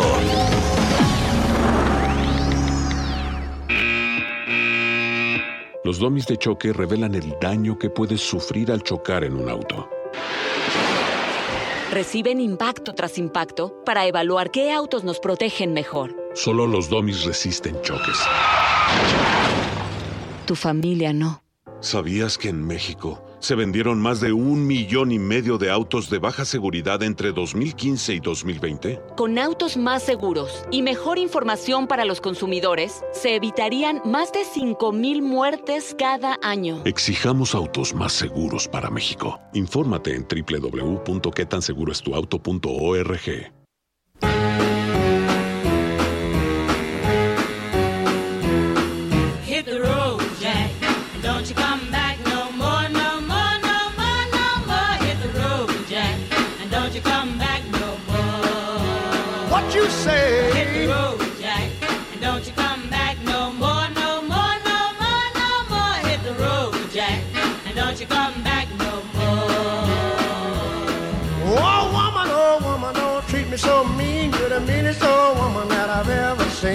I guess if you say so, I'll have to pack my things and go. That's right, hit the road, Jack. And don't you come back no more. Es Ray Charles y esta clásica es Hit the Road, Jack. Pégale al camino, Jack. Y estamos escuchando a hombres como Ray Charles que han tenido pues no solamente un desempeño artístico excepcional, sino también una trayectoria de vida muy importante. Por ejemplo, Ray Charles fue designado en 2004 por la revista Rolling Stone como su número 10 en una lista de los 100 grandes artistas de todos los tiempos y número 2 en noviembre de 2008 en la lista de los 100 mejores cantantes de todos los tiempos. Fue pionero de la música soul en los 50 por la combinación del blues, rhythm and blues y el estilo gospel dentro de la música que grabó para el sello Atlantic. Contribuyó a la integración de la música country, rhythm and blues y pop durante los años 60 con su gran e- éxito en ABC Records, notable con sus dos álbumes de Modern Sound. Mientras estuvo con ABC, Ray Charles fue uno de los primeros músicos de raza negra en tener control artístico en la compañía para la cual grababa.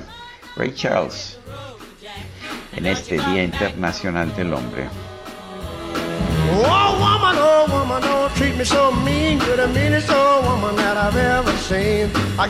Bueno, y seguimos con la información. El secretario de Seguridad Ciudadana de la Ciudad de México, Mar García Harfuch, compareció ayer ante el Congreso Capitalino. Y Cintia Stetti, nos tienes todos los detalles. Adelante. ¿Qué tal? Muy buenos días al auditorio. Pues comparecencia que duró tres horas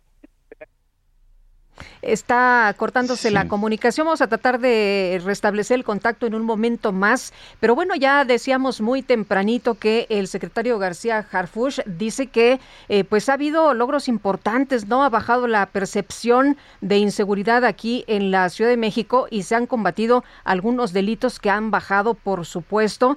Y bueno, pues que no está eh, satisfecho, aunque pues eh, está orgulloso de lo que se ha hecho y de lo que se ha logrado hasta este momento. Ayer estuvo en la comparecencia en el Congreso y Cintia, regresamos contigo. Nos estabas comentando cómo le fue al secretario de Seguridad Ciudadana comparecencia, como decía, que duró tres horas, Lupita, y comentarte pues que ahí dijo que va por una depuración real del sistema penitenciario de la Ciudad de México.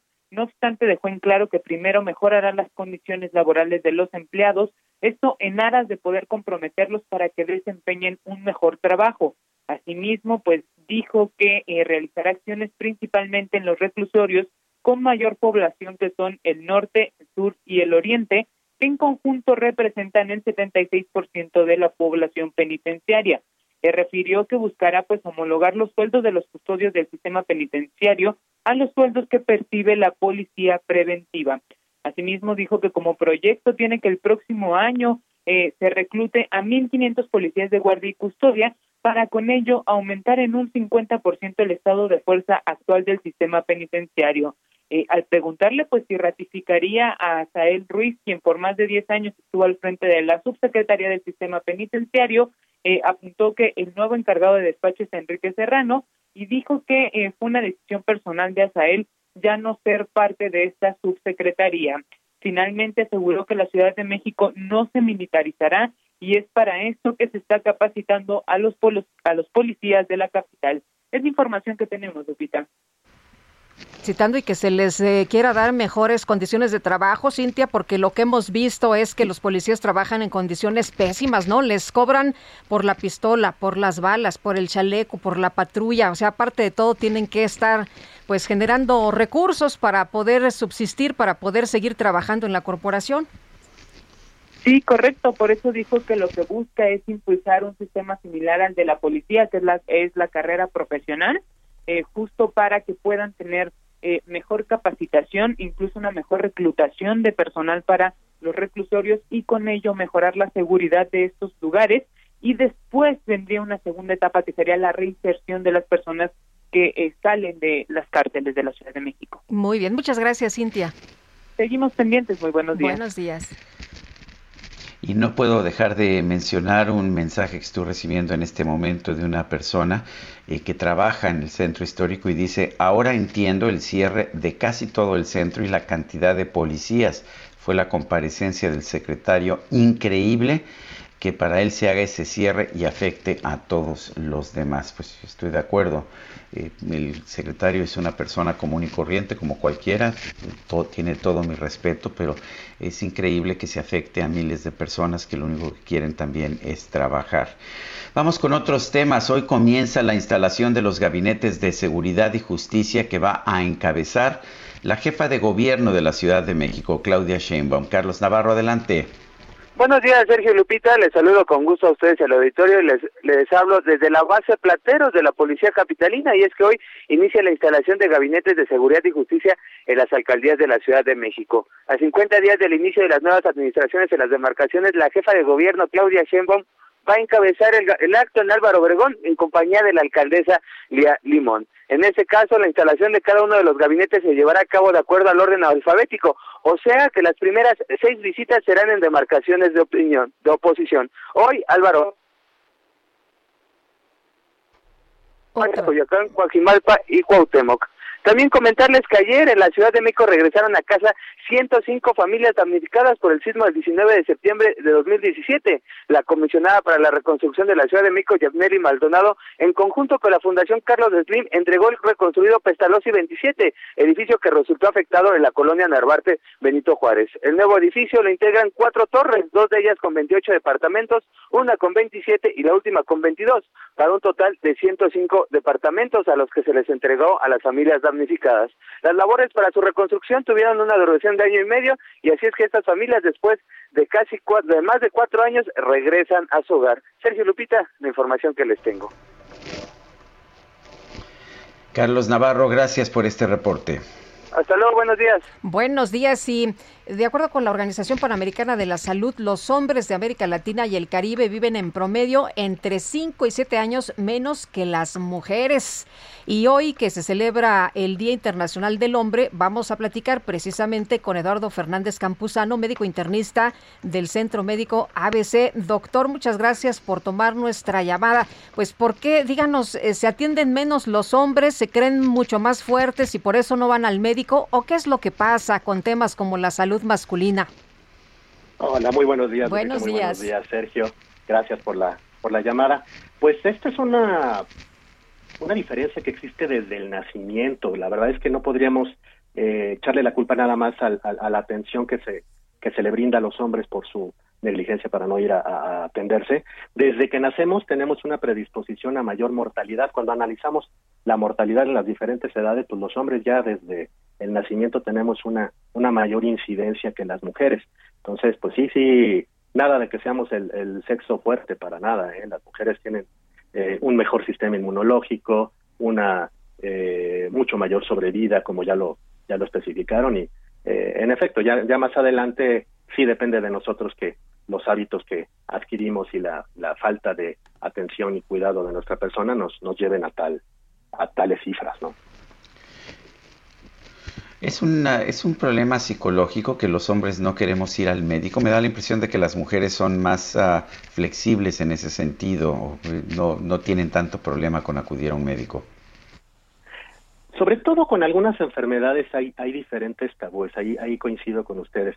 En la detección, por ejemplo, del cáncer de próstata, el hombre le tiene miedo a asistir a, a dicha revisión por lo que sabemos que implica y la manera en la que se hace. Esa es una de las razones otras enfermedades como las enfermedades cardiovasculares que, son eh, hasta antes del COVID la primera causa de muerte en, hombres, pues eh, obedecen a que pueden ser eh, silentes, pueden no, no dar necesariamente manifestaciones hasta que ya es demasiado tarde y pues siempre existe este ego de, de cómo alguien más me va a, venir a, a, decir que es lo que necesito, ¿no? Pero pues tenemos que cambiar con esa ideología. Eh, doctor, ¿cómo se puede hacer eh, cambiar a, alguien que pues ha estado educado durante mucho tiempo de esta forma? ¿Qué es lo que se puede hacer? Eh, ¿Cómo se puede pues informar o prevenir a la gente en temas relacionados con la salud? Pues lo principal es la educación. Si bien así nos han inculcado a lo mejor nuestros padres o, lo hemos aprendido, pues creo que tenemos que hacer un gran esfuerzo en cambiar esta ideología en el, en el Centro Médico ABC tenemos muchas campañas precisamente de promoción de la salud, precisamente para eh, fomentar esta cultura de, medicina preventiva. Es mucho mejor prevenir que, que lamentar. Entonces, los mensajes tienen que venir desde diferentes niveles, pero todo eh, se origina en la educación. Y ahorita estamos muy a tiempo de inculcarle esta, eh, esa cultura precisamente a nuestros hijos. ¿no? Bueno, pues Eduardo Fernández Campuzano, médico internista de Centro Médico ABC. Esperemos que con estas palabras los hombres nos sintamos un poquito más eh, envalentonados para cuidar nuestra propia salud. Al final, no solamente nos ayudamos a nosotros, ayudamos a toda la familia. Así es, así es. Yo los invito a que se acerquen a sus médicos, eh, que no, no duden de que toda esta inversión que hacemos en, en acudir al médico va a redituar en una mayor calidad de vida y, pues precisamente no, no faltarle a nuestra familia. Muy bien, pues eh, doctor, muchas gracias, muy buenos días. Buenos días y agradecido con ustedes. Hasta, luego. es Eduardo Fernández Campuzano, médico internista del Centro Médico ABC. En el marco del Día Nacional contra el Abuso Sexual Infantil, el Consejo Ciudadano para la Seguridad y Justicia de la capital de la República informó que ha aumentado en 400% el apoyo por abuso sexual, acoso y violación infantil en todo el país. Jorge Almaquio, adelante. Gracias, Sergio Lupita, amigos, así es. E indicó que en el periodo enero-octubre de este año se atendió de forma integral 238 casos de delitos sexuales contra menores de edad y esto se logró al colocar en el centro de atención las necesidades de este sector visibilizando los delitos de este tipo. El abuso sexual registró el mayor incremento en reportes con 648% al pasar de 21 a 157 casos de un año a otro.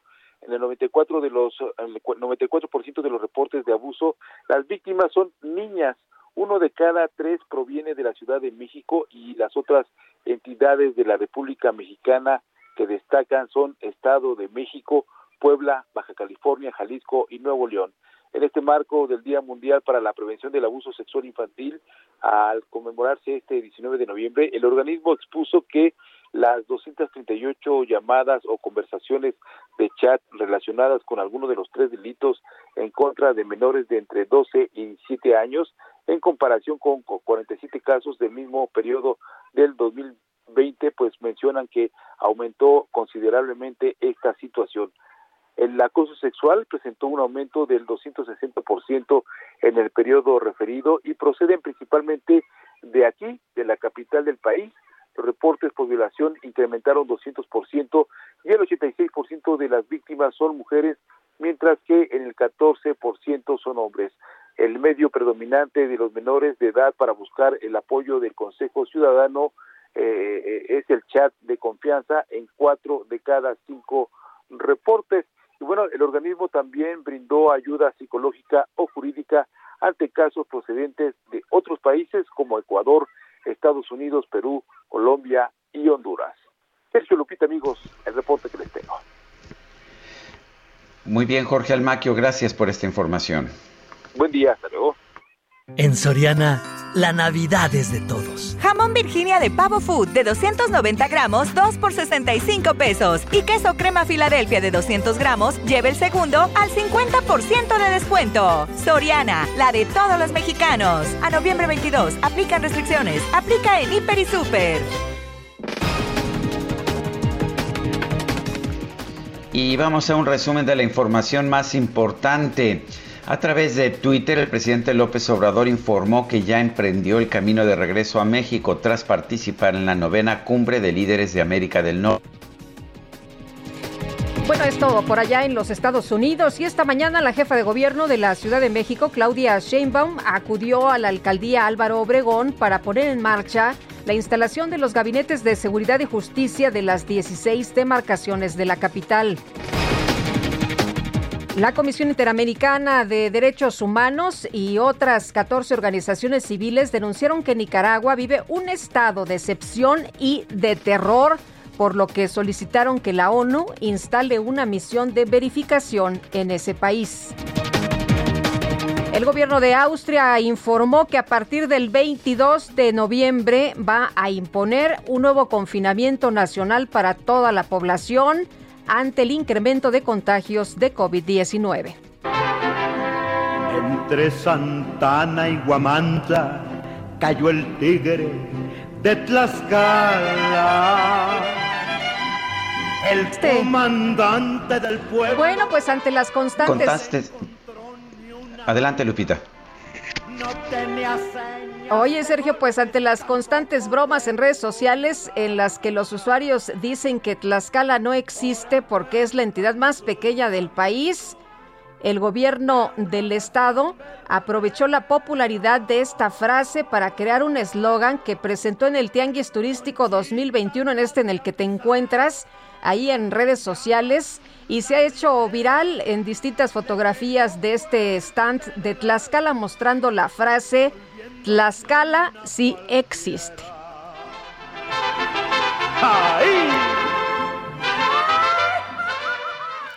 En Soriana, la Navidad es de todos. En todo el papel higiénico Elite y Regio o en tintes Nutris, Colestone y Palette Color Cream, compra uno y lleve el segundo al 50% de descuento. Soriana, la de todos los mexicanos. A noviembre 22, aplican restricciones, excepto paquetes, válido en misma línea de producto. Aplica en Hiper y Super. Debo reconocer que yo también tuiteé esta frase de Tlaxcala si existe, me llamó poderosamente la atención, pero bueno, con ingenio se hizo. Vamos a otros temas. Se reforzó la seguridad en la zona sur de Zacatecas tras el hallazgo de 10 muertos en Ciudad Cuauhtémoc. Fanny Herrera, adelante. Buenos días. Para comentarles el jueves que cuando 10 cuerpos sin vida en Eh, Fanny, no sé si te pudieras ubicar en otro punto, se está entrecortando la, la comunicación y bueno, pues eh, vamos a, a tratar de restablecer eh, la línea porque no nos se oye muy bien. Ayer, ayer ya le dábamos a conocer a usted del hallazgo de 10 personas muertas en Ciudad Cuauhtémoc, camino a Aguascalientes. Y bueno, se trata de 10 personas que colgaron de un puente. Bueno, nueve de ellos colgados, Fanny, y otro más en las cercanías. Cuéntanos qué ha pasado en las últimas horas. Pues sí, para comentarles este que después de estos este hallazgos en donde como ya comentaban ustedes se encontraron las 10 víctimas, este pues la Mesa de Construcción de Paz de Seguridad del Estado de Zacatecas informó que se reforzará la presencia policial y la seguridad en la zona sur de Zacatecas, por lo que ya se encuentra un importante despliegue de las corporaciones y ya se lleva a cabo que ya se lleva a cabo por parte de la Fiscalía y los actos de los actos de investigación relacionados con el acto eh, que pasó la mañana de este jueves. En un comunicado por parte de las autoridades del Estado se dio a conocer que se trata de víctimas del sexo masculino, cuyos cuerpos ya fueron trasladados al Servicio Médico Forense para su estudio, a fin de determinar las causas de su muerte y obtener mayores datos que coadyuven en su pronta identificación. Por su parte, pues bueno, ya está la carpeta de investigación iniciada por parte de la Fiscalía para eh, continuar con la recolección de datos y las pruebas para esclarecer estos hechos. Además, los integrantes de la Mesa Estatal de Construcción de Paz condenaron este atroz hecho por lo que de inmediato se puso en marcha un despliegue operativo para dar seguimiento y tratar de ubicar a los responsables de este lamentable acontecimiento. Por su parte, el presidente municipal de Cuauhtémoc, Francisco Javier Arcos Ruiz, previo a este hallazgo de los cuerpos encontrados en su municipio, informó que se trataron, se quedaron sin policías en el turno de la tarde debido a la renuncia de tres elementos de la policía. Mediante un video mensaje, el alcalde de Ciudad Cuauhtémoc señaló que la población ha mostrado preocupación y miedo ante los hechos de inseguridad, por lo que agregó que seguirá en su encargo y no dejará al municipio a pesar de las consecuencias, quedando también a cargo de la policía ante la falta de elementos. Posteriormente dio a conocer que ya también acudió a la Fiscalía del Estado junto con los familiares de personas desaparecidas de este municipio para este, levantar una, una denuncia correspondiente dio también el compromiso y responsabilidad de los pobladores y, recomendó evitar salir de noche y resguardarse y seguir velando también por su integridad. Previo a estos hechos, pues la Secretaría de Seguridad Pública ya confirmó también que son cinco los municipios que de manera formal se han, eh, que han informado a esta Secretaría, se este, que se encuentran ya también sin policías preventivos, entre ellos están Montescobedo, Tepetongo, Apulco, Cañitas de Felipe Pescador y El Salvador. Esta es la información. Bueno, muchas gracias, Fanny es Fanny Herrera con información desde allá. Es dramático la situación allá en tu estado, mi querida Guadalupe. Así es, Sergio, de, de horror, de terror, francamente, lo que se está viviendo. El infierno, ¿no? Dicen. Son las 8 de la mañana con 54 minutos. Guadalupe Juárez y Sergio Sarmiento estamos en el Heraldo Radio. Regresamos.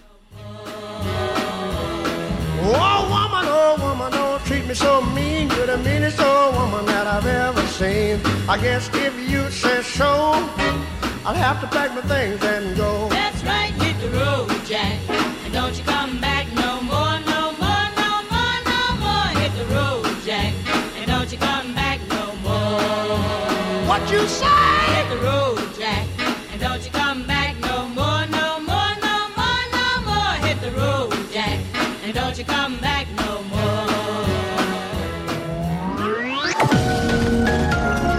Sergio Sarmiento y Lupita Juárez quieren conocer tu opinión, tus comentarios o simplemente envía un saludo para ser más cálida esta mañana. Envía tus mensajes al WhatsApp 5520 109647.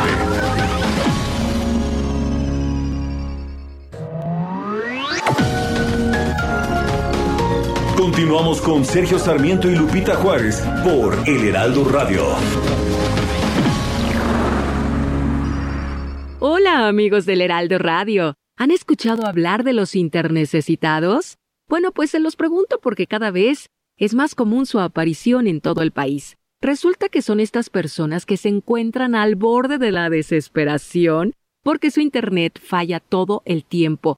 ¿Conocen ustedes alguno? Bueno, afortunadamente esto tiene una solución y se llama Total Play. Y si ustedes son de esas personas que quieren dejar de vivir así, pues los invito a aprovechar la promoción que tienen durante este buen mes, donde recibirán el triple de megas y más canales por cuatro meses. Además, adquieran el nuevo Total Play TV incluido sin costo a partir del paquete de 100 megas, con el que podrán regresar la programación hasta por 7 días, jugar en línea sin interrupciones, disfrutar del mejor contenido en 4K y tener las apps más populares integradas a su pantalla. Así es que no esperen más y dejen de ser internecesitados. Cámbiense ya. Llamen al 800-330-1111 o consulten la página totalplay.com.mx. La reina de la noche, la diosa del vudú. Yo no podré salvarme, salvarte tú.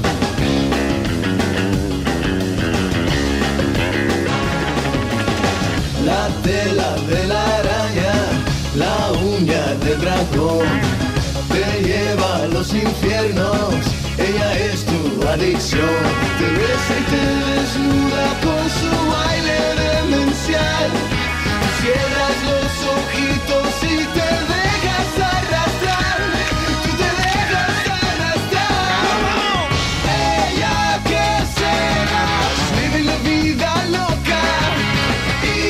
te ¿Qué tal? Living la vida loca es Ricky Martin y no solamente es la vida loca lo que vive Ricky Martin, también vive una vida muy intensa con, su fundación Ricky Martin.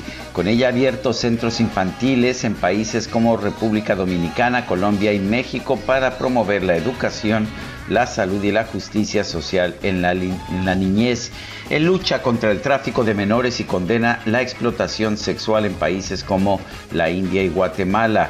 Fue uno de los principales impulsores de una ley en contra de la trata que finalmente fue aprobada y tipificada como delito en su natal Puerto Rico. Ricky Martin lo estamos ah, pues homenajeando, lo estamos recordando en este Día Internacional del Hombre.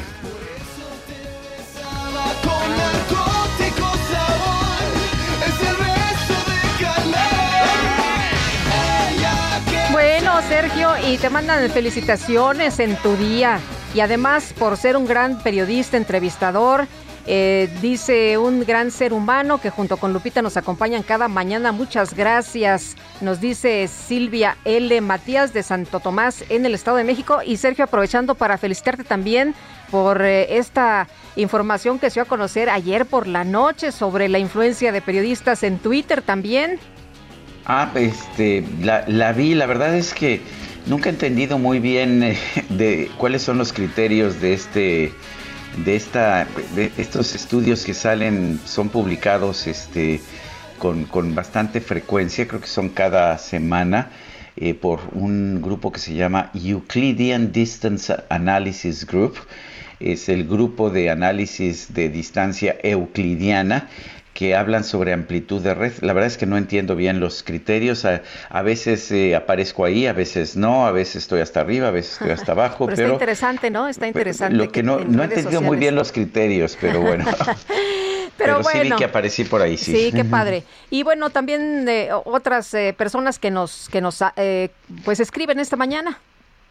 Dice Rafael Martínez Guizar, López fue a USA a dar un discurso, pero no comprometió, no se comprometió a nada.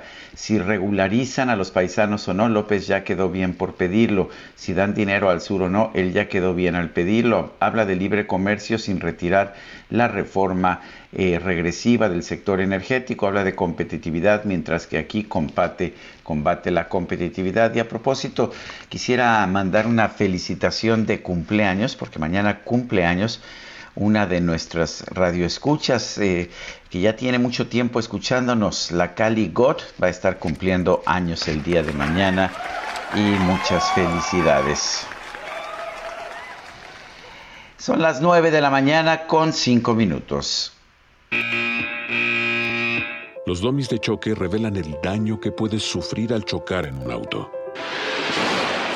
Reciben impacto tras impacto para evaluar qué autos nos protegen mejor. Solo los domis resisten choques. Tu familia no.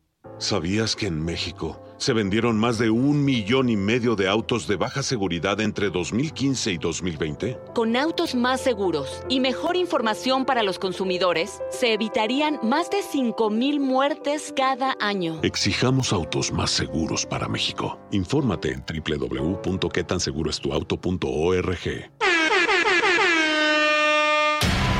Hemos esperado mucho este momento. Hoy vamos a vivir algo increíble. La micro deportiva. 3, 2, 1, go, go, go, go. Pues muchas felicidades, mi querido Julio, en este Día Internacional del Hombre. Muchas gracias. El macho man. Sí, Querido sí, sí. Sergio, Lupita, muy buenos días. Autoría de, ac- de- del, aquí del DJ Kike, ¿eh? Creo que con el Ah, dinero pues que me le sobró imagino. se, se- se compró un frasco de testosterona, ¿no? Y este, y anda muy enjundioso además porque ya es viernes y pues ya se viene el fin de semana y porque lo logramos, por fin es viernes, en fin. Bueno, oigan, qué cosa el día de ayer, ayer jueves, con los políticos mexicanos, ¿no? Los políticos mexicanos ahí abrazando al deporte como pues bandera, como estandarte y pues algunos sí aprovecharon para hacer ahí como pues empezar a promocionarse, ¿no? Empezar a promocionarse. Arrancamos con la Qué mal, jefa. qué mal pensado, eh. Eh, sí, la verdad. Qué es mal que sí. pensado. Oye, arrancamos con la jefa del gobierno de la Ciudad de México, Sí. Claudia Sheinbaum, que el día de ayer se reunió y recibió una comitiva revisora de estadios de la FIFA y parte del comité organizador del Mundial de Fútbol del 2026. Hay que recordar que Canadá, Estados Unidos y México son las sedes conjuntas de este evento. Pero la capital de nuestro país tiene muchas ventajas. Todo esto aseguró Claudia Sheinbaum.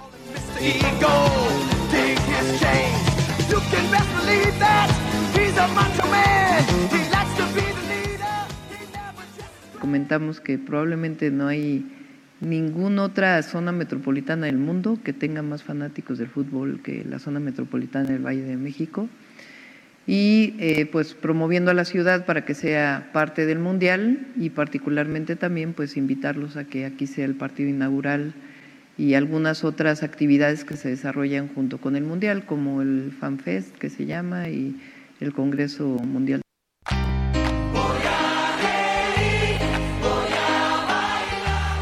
Pues así las cosas, promocionando a la ciudad. Está bien, se ve complicado que el partido inaugural sea aquí en México. Estados Unidos pues, es el dueño del juguete y compartió ahí un pedacito. Pero, eh, pues promocionando, promocionando el FanFest, que la verdad es espectacular. Y pues el Congreso de la FIFA, a ver qué es lo que se decide. Todo para el 2022 estarán entregando los resultados de esta visita a la cancha del Estadio Azteca. México tendría tres sedes, que sería Monterrey, el Estadio de Rayados. Guadalajara, el Estadio de las Chivas y por supuesto el, el, histórico Estadio Azteca. Por cierto, la selección mexicana de fútbol femenil tendrá un par de duelos amistosos contra su similar de Canadá los próximos días 27 y 30 de noviembre como parte de la preparación de ambos equipos. Las sedes están aún por definirse. La entrenadora Mónica Vergara convocó un total de 26 jugadoras para estos compromisos, la mayoría de las que militan en la Liga Femenil MX. Así es que buenos, buenos compromisos estos de México contra Canadá 27 y 30 de noviembre. Y todo listo para que este fin de semana pues arranque el repechaje, la liguilla por el título en la Liga MX. Para el día de mañana a las 7 de la noche el Santos Laguna estará enfrentando al conjunto del San Luis y para las 9 la Franja del Puebla contra las Chivas Rayadas del Guadalajara que se alcanzaron a meter. Bueno, para el domingo a las 5 de la tarde en el Nemesio 10, Toluca estará enfrentando a los Pumas, que insisto, de milagro también se metieron a este repechaje. Y para las 7 con 15 de este domingo, Cruz Azul contra Monterrey. Pues arranca, arranca el repechaje, este torneo de nuestro país, que vaya, que si da manga ancha del 5 al 12. Califican 12 equipos de 18. Bueno, pues ahí está el asunto con este repechaje del balompié nacional. Santos contra San Luis, Puebla contra Chivas mañana, domingo Toluca Pumas, Cruz Azul Monterrey. Y el Púgil, el Púgil, Saúl El Canelo Álvarez y su manager Eddie Reynoso fueron reconocidos en el Senado de la República por su trayectoria y buenos resultados para nuestro país. Varios legisladores, muchos legisladores, pues aprovecharon para la clásica selfie y para los autógrafos correspondientes. Por lo pronto, Eddie Reynoso se dijo emocionado y agradecido con esta distinción.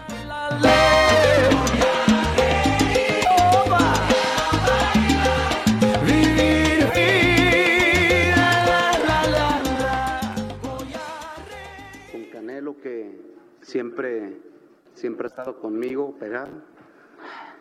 La verdad estoy muy emocionado porque ha sido, ha sido difícil estar este, en donde estamos y pues soy, soy muy chillón como ustedes ven, pero me siento muy orgulloso de todo el trabajo.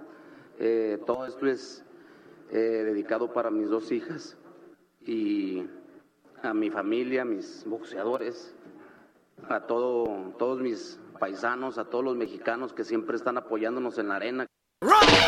¿Cómo te llamas, baby? Desde que te vi Bueno, pues la locura. El día de ayer en el Senado. Bueno, todavía ni acababa en el evento y ya varios legisladores se desprendieron de sus sillas para ir al estrado y tomarse la foto con el Hasta Canelo. se pusieron los guantes, Se pusieron los guantes ahí, Ricardo Monreal tirando unos jabs, según él. Bueno, la verdad es que, eh, insistimos, dicen que, que no se mueve, pues no sale en la foto. Y pues, a ver, había que ir ayer que, que con le el dio unos consejos, ¿no? Para ser campeón a Ricardo Monreal. Sí, ¿Qué no, tal? bueno, y. Xochitl Galvez ahí también, tú eres un fregonaz. No, no, estuvo, estuvo, estuvo. Ingón le dijo, ¿no? Sí, sí, sí, estuvo, estuvo, estuvo, pues, cotorro el asunto, Sí. por así decirlo, porque allá todos quieren se tomar la selfie. Bueno.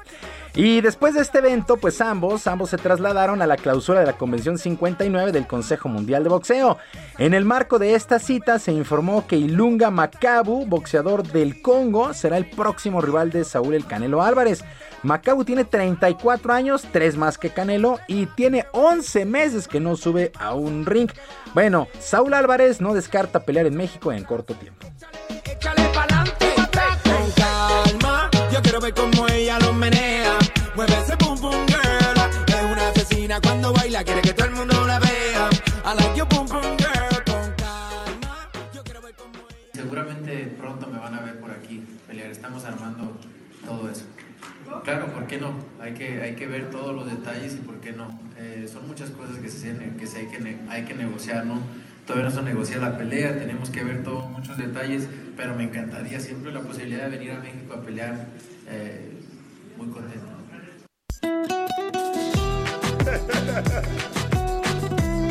Enrique Iglesias. Bueno, pues ahí están las palabras de Saúl El Canelo Álvarez. Arrancó la semana 11 en el fútbol americano de la NFL y los Patriotas de Nueva Inglaterra se impusieron 25 a 0 a los Halcones de Atlanta. Mac Jones, bueno, lanzó para 207 yardas, un pase de anotación y una intercepción. Siempre decíamos eh, que los juegos por la noche tenían algo. Bueno, este es el primero que se salió ahí como del script. Todo cargado para el lado de los Patriotas 25 a 0 sobre Atlanta. Bueno, y continúa la preocupación, continúa la preocupación porque la ex número uno del mundo en el tenis, Shuai Peng, continúa desaparecida. No se sabe en dónde está. Incluso la ONU ya pide saber dónde se encuentra esta extenista china que desapareció hace dos semanas. Hay que recordar que Shuai Peng denunció, denunció agresión sexual en contra de un ex primer ministro. Estamos hablando de un cargo bien importante allá en China. A los 20 minutos que publicó esta, eh, esta eh, hizo esta publicación en Huawei, si no mal recuerdo que es como el Twitter allá en China, a los 20 minutos la desaparecieron la publicación y ella está desaparecida, no se sabe dónde está. Hay ciertos eh, medios de comunicación que indican que estaría eh, refugiada en Nueva York, pero no se ha confirmado, no, nada, no se sabe absolutamente de hecho, nada. a ver, ayer veía un tuit de Serena Williams, esta gran tenista también, que decía que no podemos quedarnos callados, que estaba realmente muy preocupada y que debía investigarse, Sí, eh, de hecho ya, ya se está haciendo, pero no se sabe absolutamente nada si es que la desaparecieron allá en China o ella antes de esta publicación logró, logró salir. Esa es la gran, la gran pregunta y como te digo, bueno, ya la ONU está pidiendo que se investigue y que se sepa el paradero de Shuai Peng. Ella fue número uno del mundo en la WTA en 2014 y pues ahí está la preocupación real, real de esta exjugadora eh, pues que denunció esta agresión contra un ex primer ministro allá en China. Pues así las cosas, así se la gastan de repente los chinos. Caray, qué cosa. Pero bueno, esperemos que, que pronto haya noticias y que sean positivas, por supuesto, ¿no? Eh, Sergio Lupita, amigos del auditorio, en la información deportiva, les recuerdo nuestras vías de comunicación en Twitter, estoy en arroba hromero eh, jromero hb, y nuestro canal de YouTube, Barrio Deportivo, Barrio Deportivo en YouTube, de lunes a viernes a las 7 de la noche, con mucha diversión, mucha información deportiva, nuestro barrio, nuestro querido barrio deportivo. Que tengan un extraordinario fin de semana y nos escuchamos el próximo lunes. Me parece muy bien. Muchas gracias, mi querido Julio. Buenos días. Buenos días. Puede que no te haga falta nada, aparentemente nada. Para Lupita Juárez, tu opinión es importante. Escríbele a Twitter en arroba Lupita Juárez H.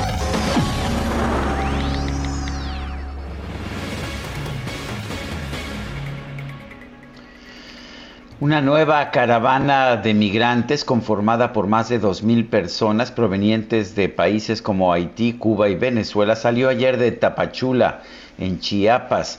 Tenemos en la línea telefónica Tonatiu Guillén, profesor investigador del Programa Universitario de Estudios del Desarrollo de la UNAM. Tonatiu Guillén, gracias por tomar esta llamada. Eh, estamos viendo pues nuevamente estas caravanas. y ¿Cómo las estás viendo? ¿Es cierto que son espontáneas o son organizadas? ¿Qué tal, Sergio Lupita? Buen día. Hola, buenos días. Eh, este, estas eh, caravanas tienen pues dos componentes. Uno, efectivamente, que hay personas en necesidad de buscar alternativas que están intentando el tránsito por México, que tienen los orígenes más diversos y luego también es cierto que hay promotores y organizadores de caravanas. Entonces sí tienen los dos eh, elementos de, de organización, de estructura, y del otro lado poblaciones que efectivamente no tienen pues un espacio adecuado donde vivir en sus lugares de origen por factores muy distintos, pero que pues en esta coyuntura pues son elementos que son convocados por este tipo de organizaciones y hay otro escenario que es el más duro y crudo y es que no vemos, que no, no, no están visibles, es la, la caravana, entre comillas, de los traficantes de personas.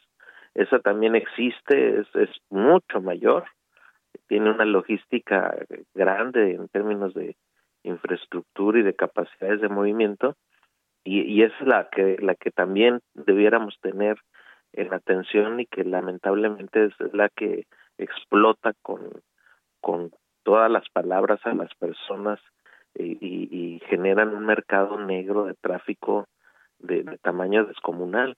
Eh, creo que es, ese es el contraste que debiéramos estar también sumando al escenario y que no le estamos dando salidas, no, no estamos generando alternativas ni para una ni para la otra.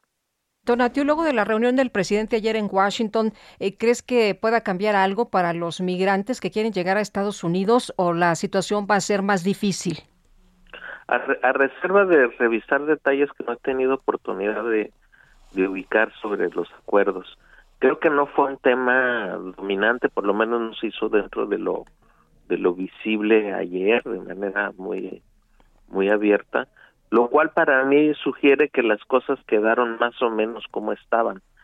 Y, y ese como estaban quiere decir eh, seguir con estas estrategias de control, de, de, bloqueo, de regresar a México a, a, migrantes y refugiados, lo cual también es un arreglo pues eh, abusivo para las personas y para incluso nuestra propia legislación y, y y me parece que por ahí se están orientando las cosas, lo cual es una pena porque realmente como fenómeno internacional la migración y el refugio requiere de una una sombrilla, un gran marco internacional que permita tratarlo de otra manera y de avanzar efectivamente en alternativas que, que solo las enunciamos, pero pues en términos prácticos es a lo que menos recursos lo, le proveemos, alternativas de desarrollo y de protección de derechos. Ahí es donde todavía este, la deuda es grande. Mateo, el presidente dijo ayer en la conferencia de prensa en Washington que hay que dejar de rechazar a migrantes. Para crecer se necesita fuerza de trabajo que en realidad no se tiene con suficiencia ni en Estados Unidos ni en Canadá. ¿Por qué no estudiar la demanda de mano de obra y abrir ordenadamente el flujo migratorio? ¿Qué opinas y, y qué tan posible es que esto vuele políticamente en Estados Unidos y Canadá? Pues es, es parte de las soluciones Incluso creo que el presidente debía haber agregado al propio México como país receptor de refugiantes y migrantes. Este, sí, México es de los países que tiene menos residentes en el mundo, extranjeros. No, no llegamos ni al 1% y de ese 1% la mitad son en realidad de Estados Unidos y de origen mexicano. Entonces sí tenemos una, una capacidad también de inclusión en México. Y, y segundo, políticamente, este, si se planteara de manera muy abierta eh, y, con programas de, amplia escala, pues generaría lo que ya estamos viendo en Estados Unidos, que es una tensión muy grande, eh, no por razones económicas, porque efectivamente hay un mercado laboral en expansión, pero sí una, una tensión política muy marcada entre la posición anti-inmigrante y xenófoba que todavía es muy amplia y que pues evidentemente aprovechó Trump muy bien para explotarla electoralmente.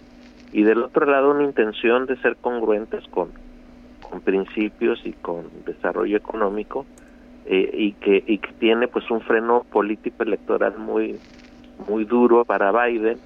Entonces eh, cuál es la probabilidad política sobre todo en la coyuntura donde está el gobierno de Estados Unidos pues es baja.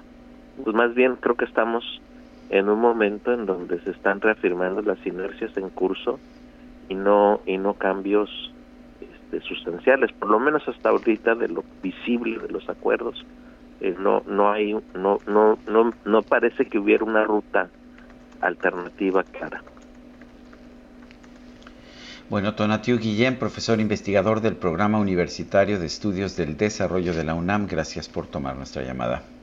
Muchas gracias a ustedes, buen día. Buen día, gracias. Son las 9 de la mañana con 22 minutos.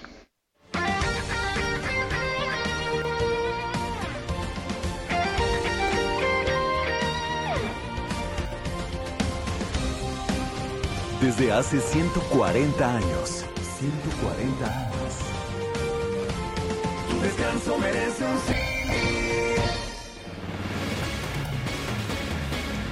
Bueno, y ahora sí que tome nota, durante seis fines de semana será suspendido el servicio de tren ligero y Carlos Navarro, cuéntanos todo, buenos días. Buenos días, Sergio Lupita. Les saludo con gusto a ustedes, al auditorio. Y así es, el servicio de tren ligero se verá suspendido durante seis fines de semana por trabajos de rehabilitación. Van a modernizar el sistema eléctrico de la catenaria. El director general del Servicio de Transportes Eléctricos, Martín López Delgado, recordó que en 2019 y 2020 se llevó a cabo un proceso de mantenimiento mayor a las vías de tren ligero, pero ahora, desde este sábado 20 de noviembre, habrá nuevas labores. Escuchemos. Estas actividades que se tienen programadas se realizarán solamente durante los fines de semana, durante seis fines de semana, iniciando a partir del próximo 20 de noviembre.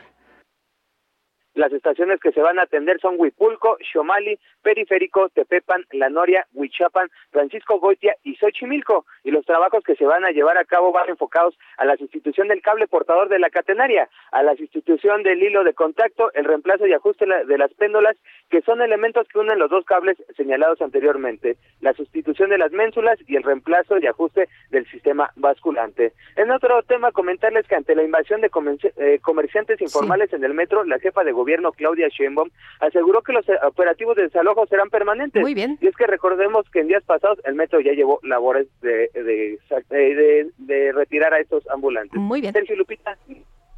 Gracias, Carlos. Son las 9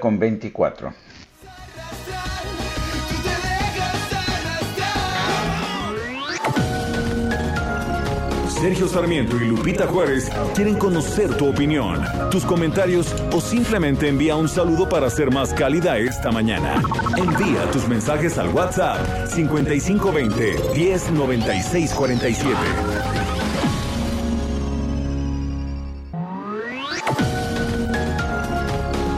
Continuamos con Sergio Sarmiento y Lupita Juárez por El Heraldo Radio. Existen lugares y productos en los que no puedes confiar. Por eso, lleva tu Mercedes-Benz a nuestros talleres certificados. No importa el año modelo, nuestros expertos brindarán el mejor servicio con herramientas certificadas y piezas originales. Confía en tu instinto. Confía en lo mejor. Talleres certificados y piezas originales Mercedes-Benz.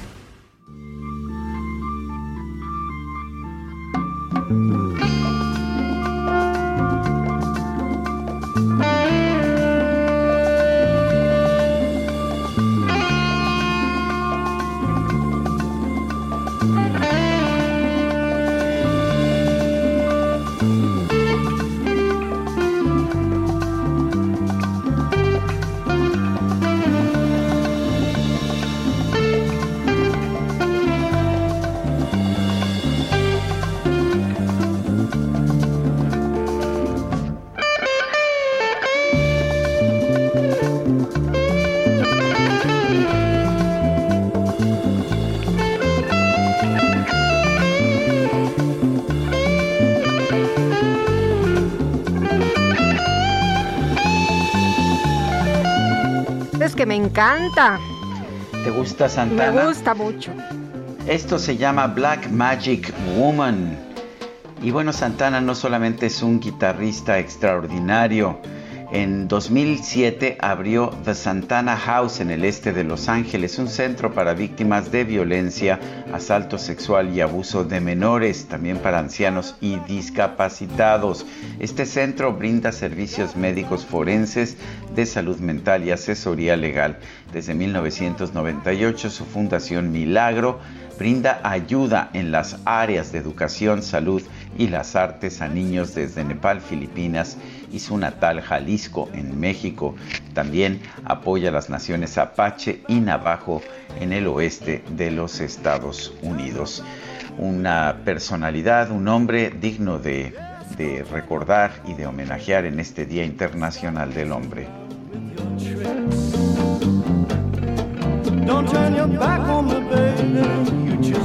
Bueno, ¿y qué creen? ¿Qué creen? ¿Qué crees, querido Sergio?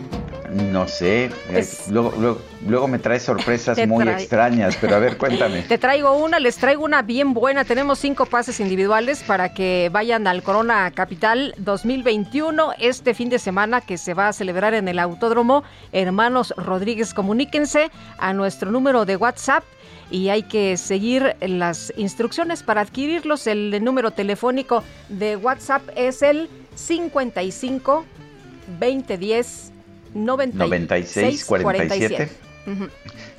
Muy bien, 55 20 10 96 47. Y que den su nombre, de la por favor. Que den su nombre, por supuesto. Son las 9 de la mañana con 33 minutos.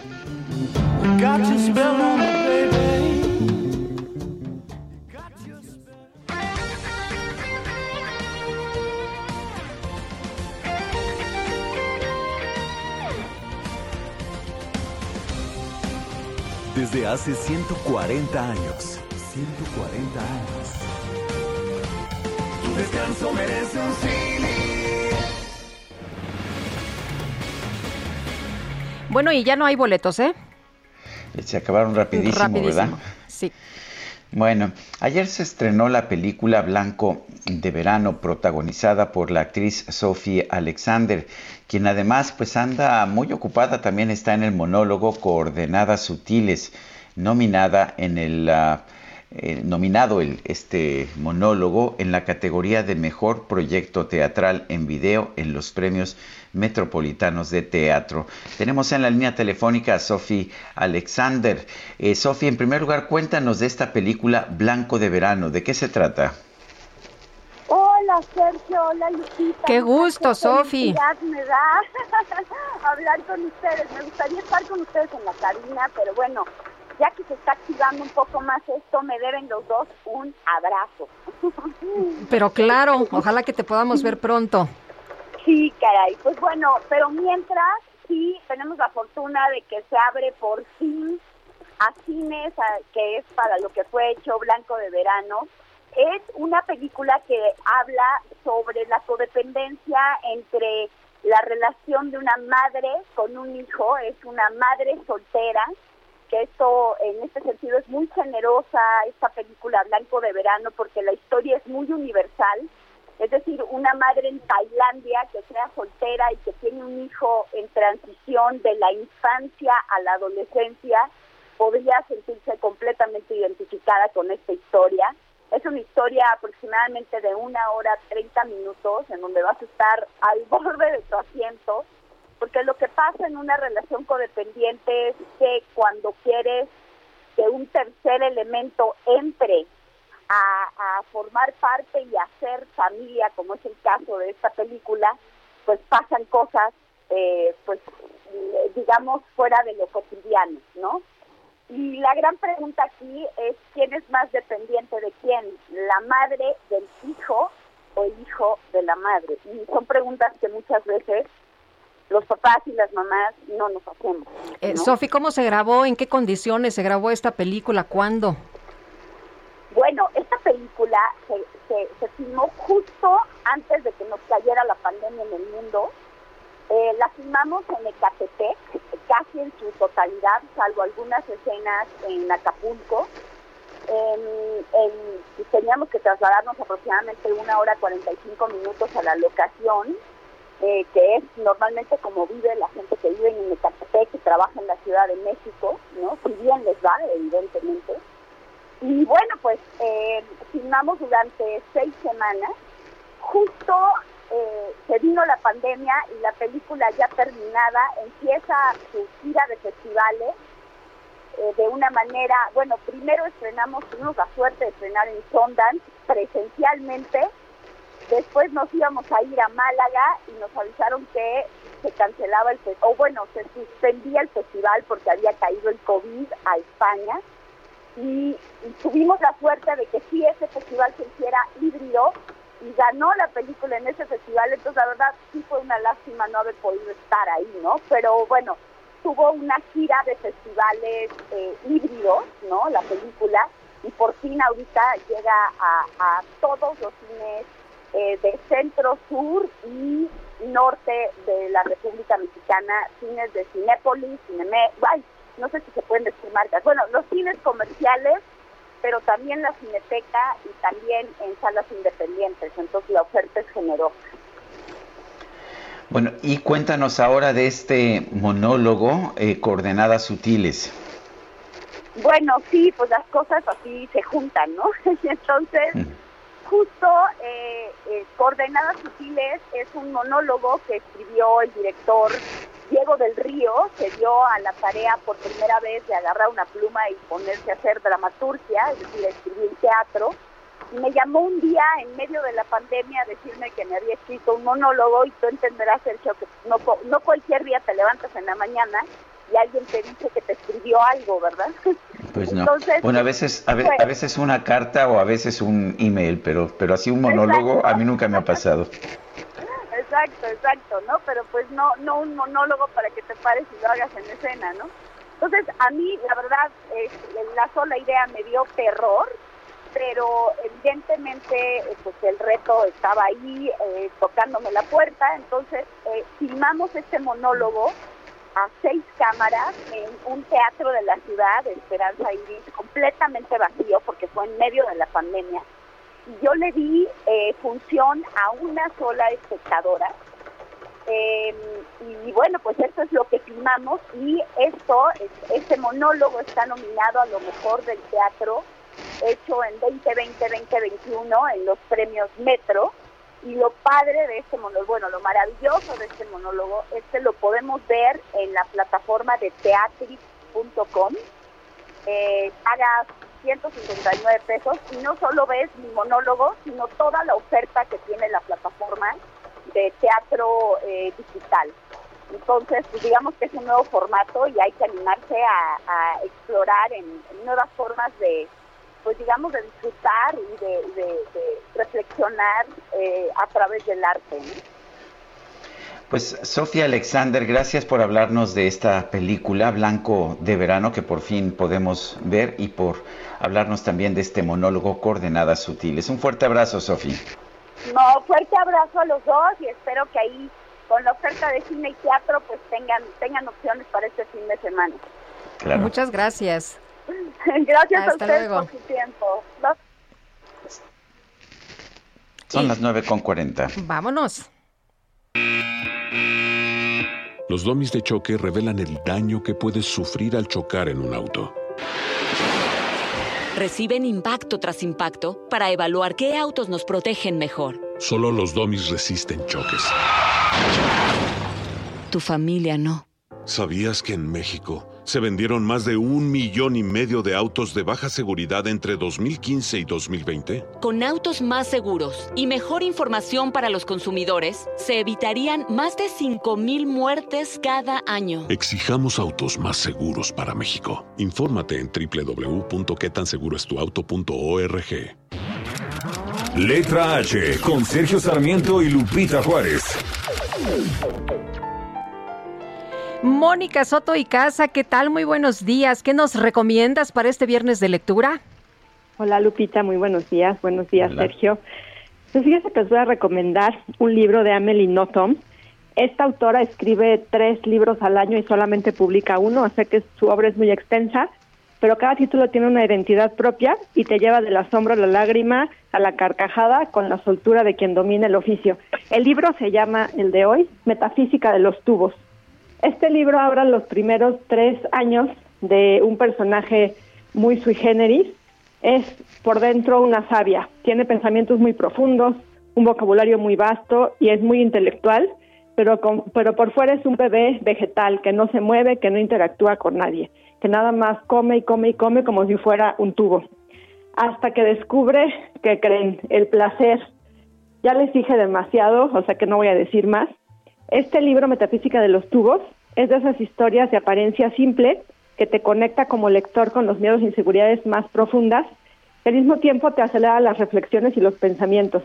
Tiene una carga filosófica muy fuerte acerca de la vida, de la adultez, del punto de vista infantil, que de pronto se nos olvida en nuestra prisa por ser adultos. Entonces, todo esto lo hace además en solamente 75 páginas. O sea que ya se imaginarán que es como subirse a una montaña rusa y terminas de leer satisfecho y contento. Por eso se los quise recomendar este viernes de lectura. ¿Cómo ven, Sergio Lupita? Pues se oye muy bien, mi querida Mónica, así que muchísimas gracias. A ver, a ver Se si llama- entendí bien el título. Metafísica de los tubos. Metafísica de los tubos de Amelie Nothomb. Bueno, bueno, he oído buenas cosas, nunca la he leído, pero ¿tú la has leído, Lupita? Fíjate que no, no la conozco. Pues Bueno. imagínense que yo la empecé a leer el viernes y para el domingo ya había leído tres de sus libros. O sea que verán si me gustó o no me gustó. Bueno, pues muy bien, gracias, Mónica Soto y Casa. que tengan un hermoso fin de semana.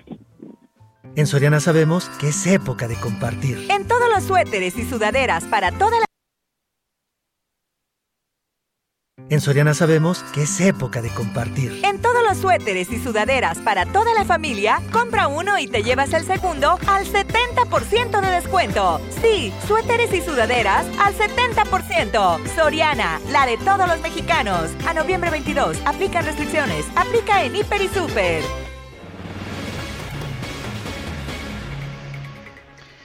Bueno, y en este viernes de lectura quiero dar la bienvenida a este programa a Francisca Vega, que está presentando su nuevo libro Corazón de Mexicanos como yo, de editorial Planeta.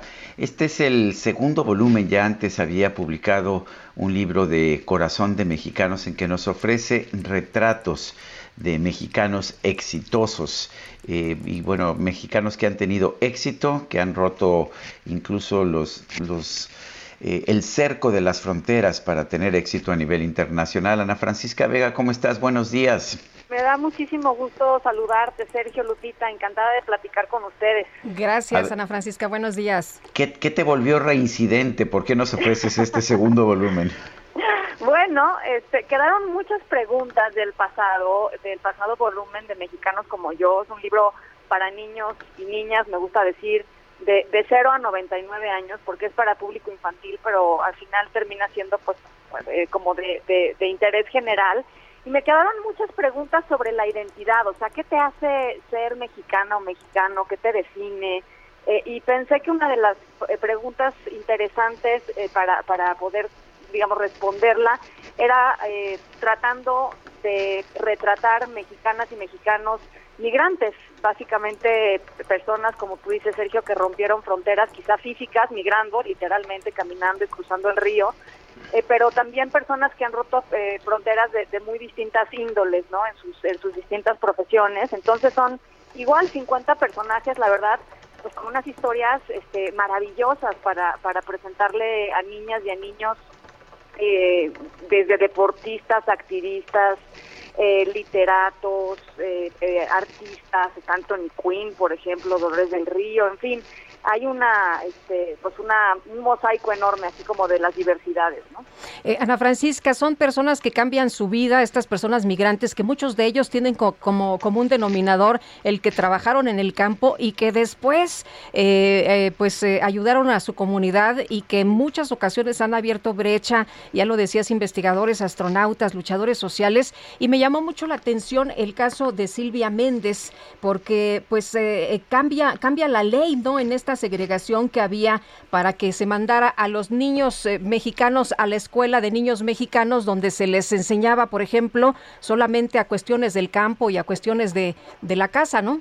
Sí, tenemos de pronto muy poco conocimiento de algunas de las personas que justo eso, Lupita, han como abierto brecha para que otros puedan tener una mejor vida. Este, el caso de Silvia Méndez que cuando era niña, pues ella estaba condenada básicamente allí en California a ir a las escuelas de mexicanos y las escuelas de mexicanos pues eran francamente eh, muy malas, ¿no? O sea, no tenían a veces ni siquiera pupitres para, para que se pudieran sentar los niños, eran escuelas un poco guarderías para los hijos de los, de los jornaleros y, y llegó Silvia a inscribirse, este, vio la escuela y dijo, yo no quiero estudiar aquí, yo quiero estudiar en esa escuela que está allá, ¿no? Y era la escuela pues anglosajona eh, y, a, y, a, través de pues una lucha que dio ella y su familia pasaron efectivamente eh, la, primera ley que garantizaba que no que no habría ya escuelas para mexicanos y que los niños podían acceder pues a la escuela básicamente que les tocara como sucede ahora en Estados Unidos sin este importar el origen no este su origen racial. Y creo que eh, de pronto poco sabemos de todas estas historias que la verdad son muy inspiradoras no y abren la posibilidad de muchas conversaciones con las niñas y los niños sobre derechos, sobre migración, en fin, un montón de temas y además pues de manera entretenida porque pues el chiste es que enganchar a los a los claro. chiquitos en estas cosas, ¿no? Eh, Ana Francisca, ¿qué es un mexicano? Tienes por ejemplo en tu lista a Linda Carter, eh, de quien no pensamos en realidad usualmente que sea mexicana, la intérprete de la Mujer Maravilla. ¿Qué la hace mexicana? Bueno, eh, fíjate, el caso de Linda Carter es muy es muy interesante porque no sabíamos eh, mucho que era mexicana porque durante su época de gran éxito ella medio que tenía que esconder o digamos sus publicistas le decían tú no hables mucho de tu origen, ¿no? Tú te apellidas Carter y eres Linda Carter y tienes ojos azules y tú no hables mucho de tu origen. Ella es es nieta de una de una mujer mexicana de Chihuahua y uno de sus recuerdos pues más in, eh, intensos de, de, la niñez era sentarse en la mesa de la cocina de su abuela a separar frijoles, este, que es algo que básicamente casi todos los niños de México hemos hecho en algún momento, ¿no? En nuestras vidas. Eh, y, para ella, pues eso es casa, ¿no? Eso es hogar. Entonces, la verdad, eh, pues esto, ella se define así y conforme fue pasando el tiempo fue afirmando mucho su identidad hasta que se convirtió ahora, es, es una gran activista en términos de, de, derechos de los de los latinos en Estados Unidos y del tema de promoción del voto y un montón de cosas que durante muchos años pues no sabíamos, ¿no? Pues Ana Francisca Vega, gracias por invitarnos a leer esta segunda parte de Corazón de Mexicanos como yo. Lo publica Editorial Planeta. Les, les agradezco mucho el espacio, ojalá le puedan echar un ojo, además de las biografías que son chiquitas, hay actividades súper divertidas para las niñas y los niños, se puede dibujar, recortar, pegar, este, se puede vestir a Selena, en fin. Escribir. Un montón de cosas, escribir, eh, un montón bueno. de cosas divertidas, ojalá que les guste. Gracias, Ana Francisca. Al contrario, un abrazo, Sergio, Lupita, que tengan un lindo fin de semana. En Soriana la Navidad es de todos. Jamón Virginia de pavo food de 290 gramos, 2 por 65 pesos. Y queso crema Filadelfia de 200 gramos, lleve el segundo al 50% de descuento. Soriana, la de todos los mexicanos. A noviembre 22, aplican restricciones. Aplica en Hiper y Super. 9.50, vamos a un resumen de la información más importante generada esta mañana. En este espacio, el exsecretario de Economía, Ildefonso Guajardo, consideró que el apoyo de Estados Unidos al programa Sembrando Oportunidades podría ser una compensación por las acciones del gobierno mexicano para contener la migración. Yo creo que es una acción, pues, para poder decir estamos con ustedes, poco pagando de alguna manera indirecta pues el gran costo que está sufriendo México tanto por la contención y el uso de la Guardia Nacional en temas migratorios como los efectos devastadores que está teniendo en los gobiernos locales para poder manejar y lidiar con la crisis migratoria que tenemos en el norte. El senador republicano Marco Rubio criticó al presidente de México, Andrés Manuel López Obrador, por apoyar una dictadura comunista en Cuba y la reelección del presidente de Nicaragua, Daniel Ortega.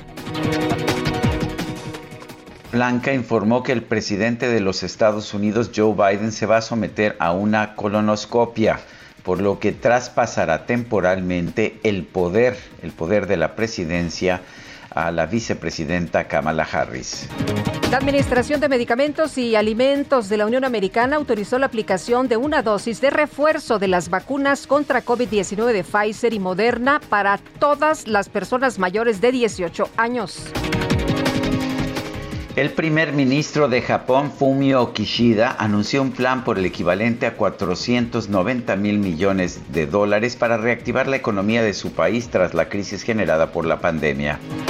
Y la aerolínea irlandesa Ryanair anunció que en diciembre va a dejar de cotizar en la Bolsa de Londres, esto ante la caída del volumen de sus operaciones tras la salida del Reino Unido de la Unión Europea. Al mexicano le encanta el pozole, es afrodisíaco como el guacamole. Bueno, pues sí, es muy mexicano, el- es muy mexicano, ¿verdad? Llevar por ahí comida escondida, eh, incluso meterla al cine, ¿no? Pues quién... ¿Un pollo no rostizado en el cine? No, qué Pues bárbaros. no sé si tanto, Qué pero bárbaros. un chocolate. Ah, no, que puede ser hasta peor, ¿verdad? Bueno, en, redes se ha hecho popular la historia de una familia que llevó esta práctica al límite. Metió una cazuela de pozole escondida en una caja de televisión. La historia se hizo viral en TikTok por un video que compartió el usuario Papinto27, quien trabajó muchos años como empleado en una cadena de cines.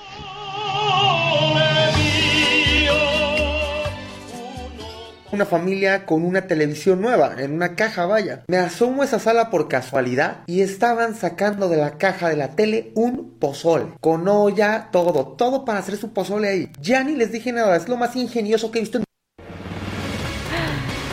Ay, pozole mío, bueno.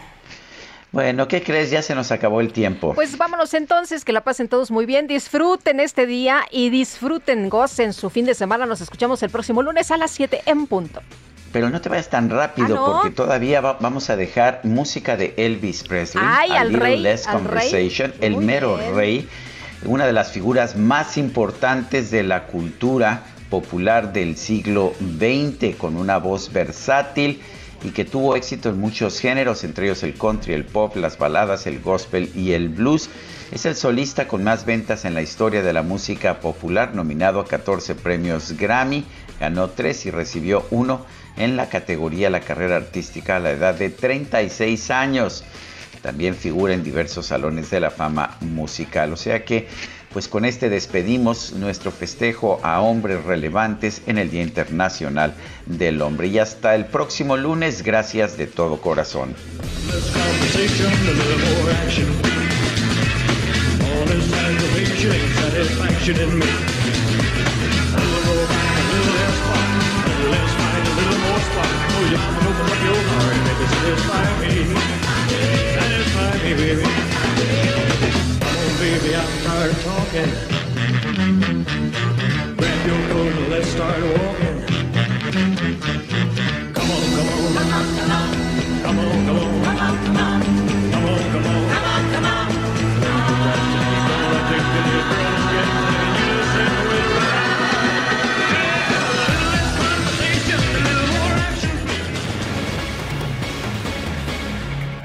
Heraldo Media Group presentó Sergio Sarmiento y Lupita Juárez por El Heraldo Radio.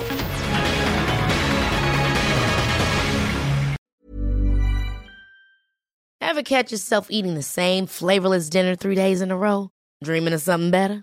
Well, HelloFresh is your guilt-free dream come true, baby. It's me, Kiki Palmer.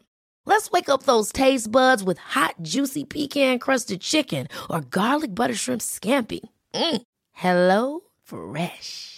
Stop dreaming of all the delicious possibilities and dig in at HelloFresh.com. Let's get this dinner party started.